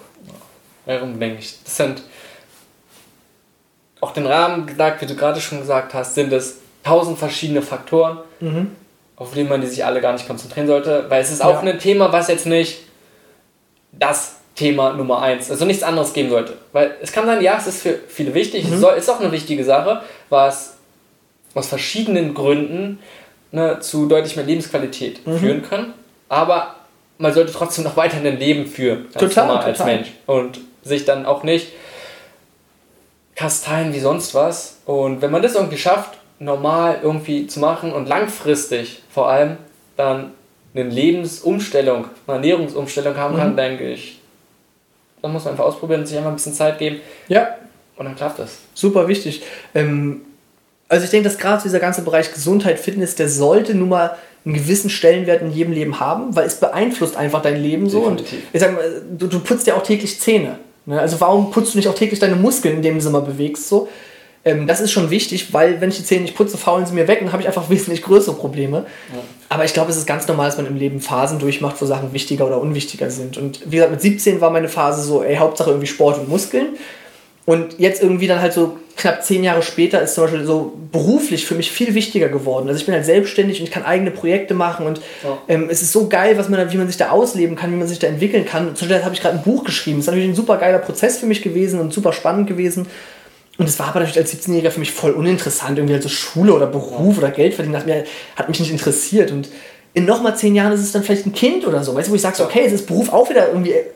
Es wird, genauso wie Gesundheit ist es wichtig, dass es ein Teil von meinem Leben ist, weil irgendwie muss ich meine Wohnung bezahlen. Definitiv. Aber es ist nicht mehr so, ich sage, boah, ich habe von früh bis spät Bock, Seminare auszuarbeiten und irgendwie äh, Ernährungswissen ja. nach draußen zu tragen und irgendwelche Coachings zu machen, sondern ich habe halt Bock, irgendwie mich um mein, mein, Kind zu kümmern oder so. Weißt? Also, es ist, glaube ich, ganz normal, dass man da Phasen durchmacht. Ne? Denke ich auch. Denke ich, ist auch ein guter Abschluss, wenn wir wieder dabei sind, das alles irgendwie in der Balance zu halten und nur mal ja, einfach den Mittelweg ja, zu nehmen. Ja, ja. Letztendlich läuft es darauf. Voll, voll. Ja. Geil, schön. Also cool. ich glaube. Ich hoffe, dir hat die Episode gefallen und du konntest einiges davon mitnehmen. Wie immer findest du in den Shownotes Informationen zu den ganzen besprochenen Dingen und natürlich auch weiterführende Links. Ähm, vielen Dank an dieser Stelle für die ganzen Rezensionen bei iTunes und für alle, die noch nicht bewertet haben, den Podcast, würde ich mich sehr darüber freuen. Es geht wirklich ganz schnell und bringt mich unglaublich weiter. Ansonsten bin ich sehr dankbar für Feedback, was ihr mir über Facebook und auch Instagram einfach unter Simon McSchubert einfach schreiben könnt. Ähm, danke fürs Einschalten und bis zur nächsten Episode.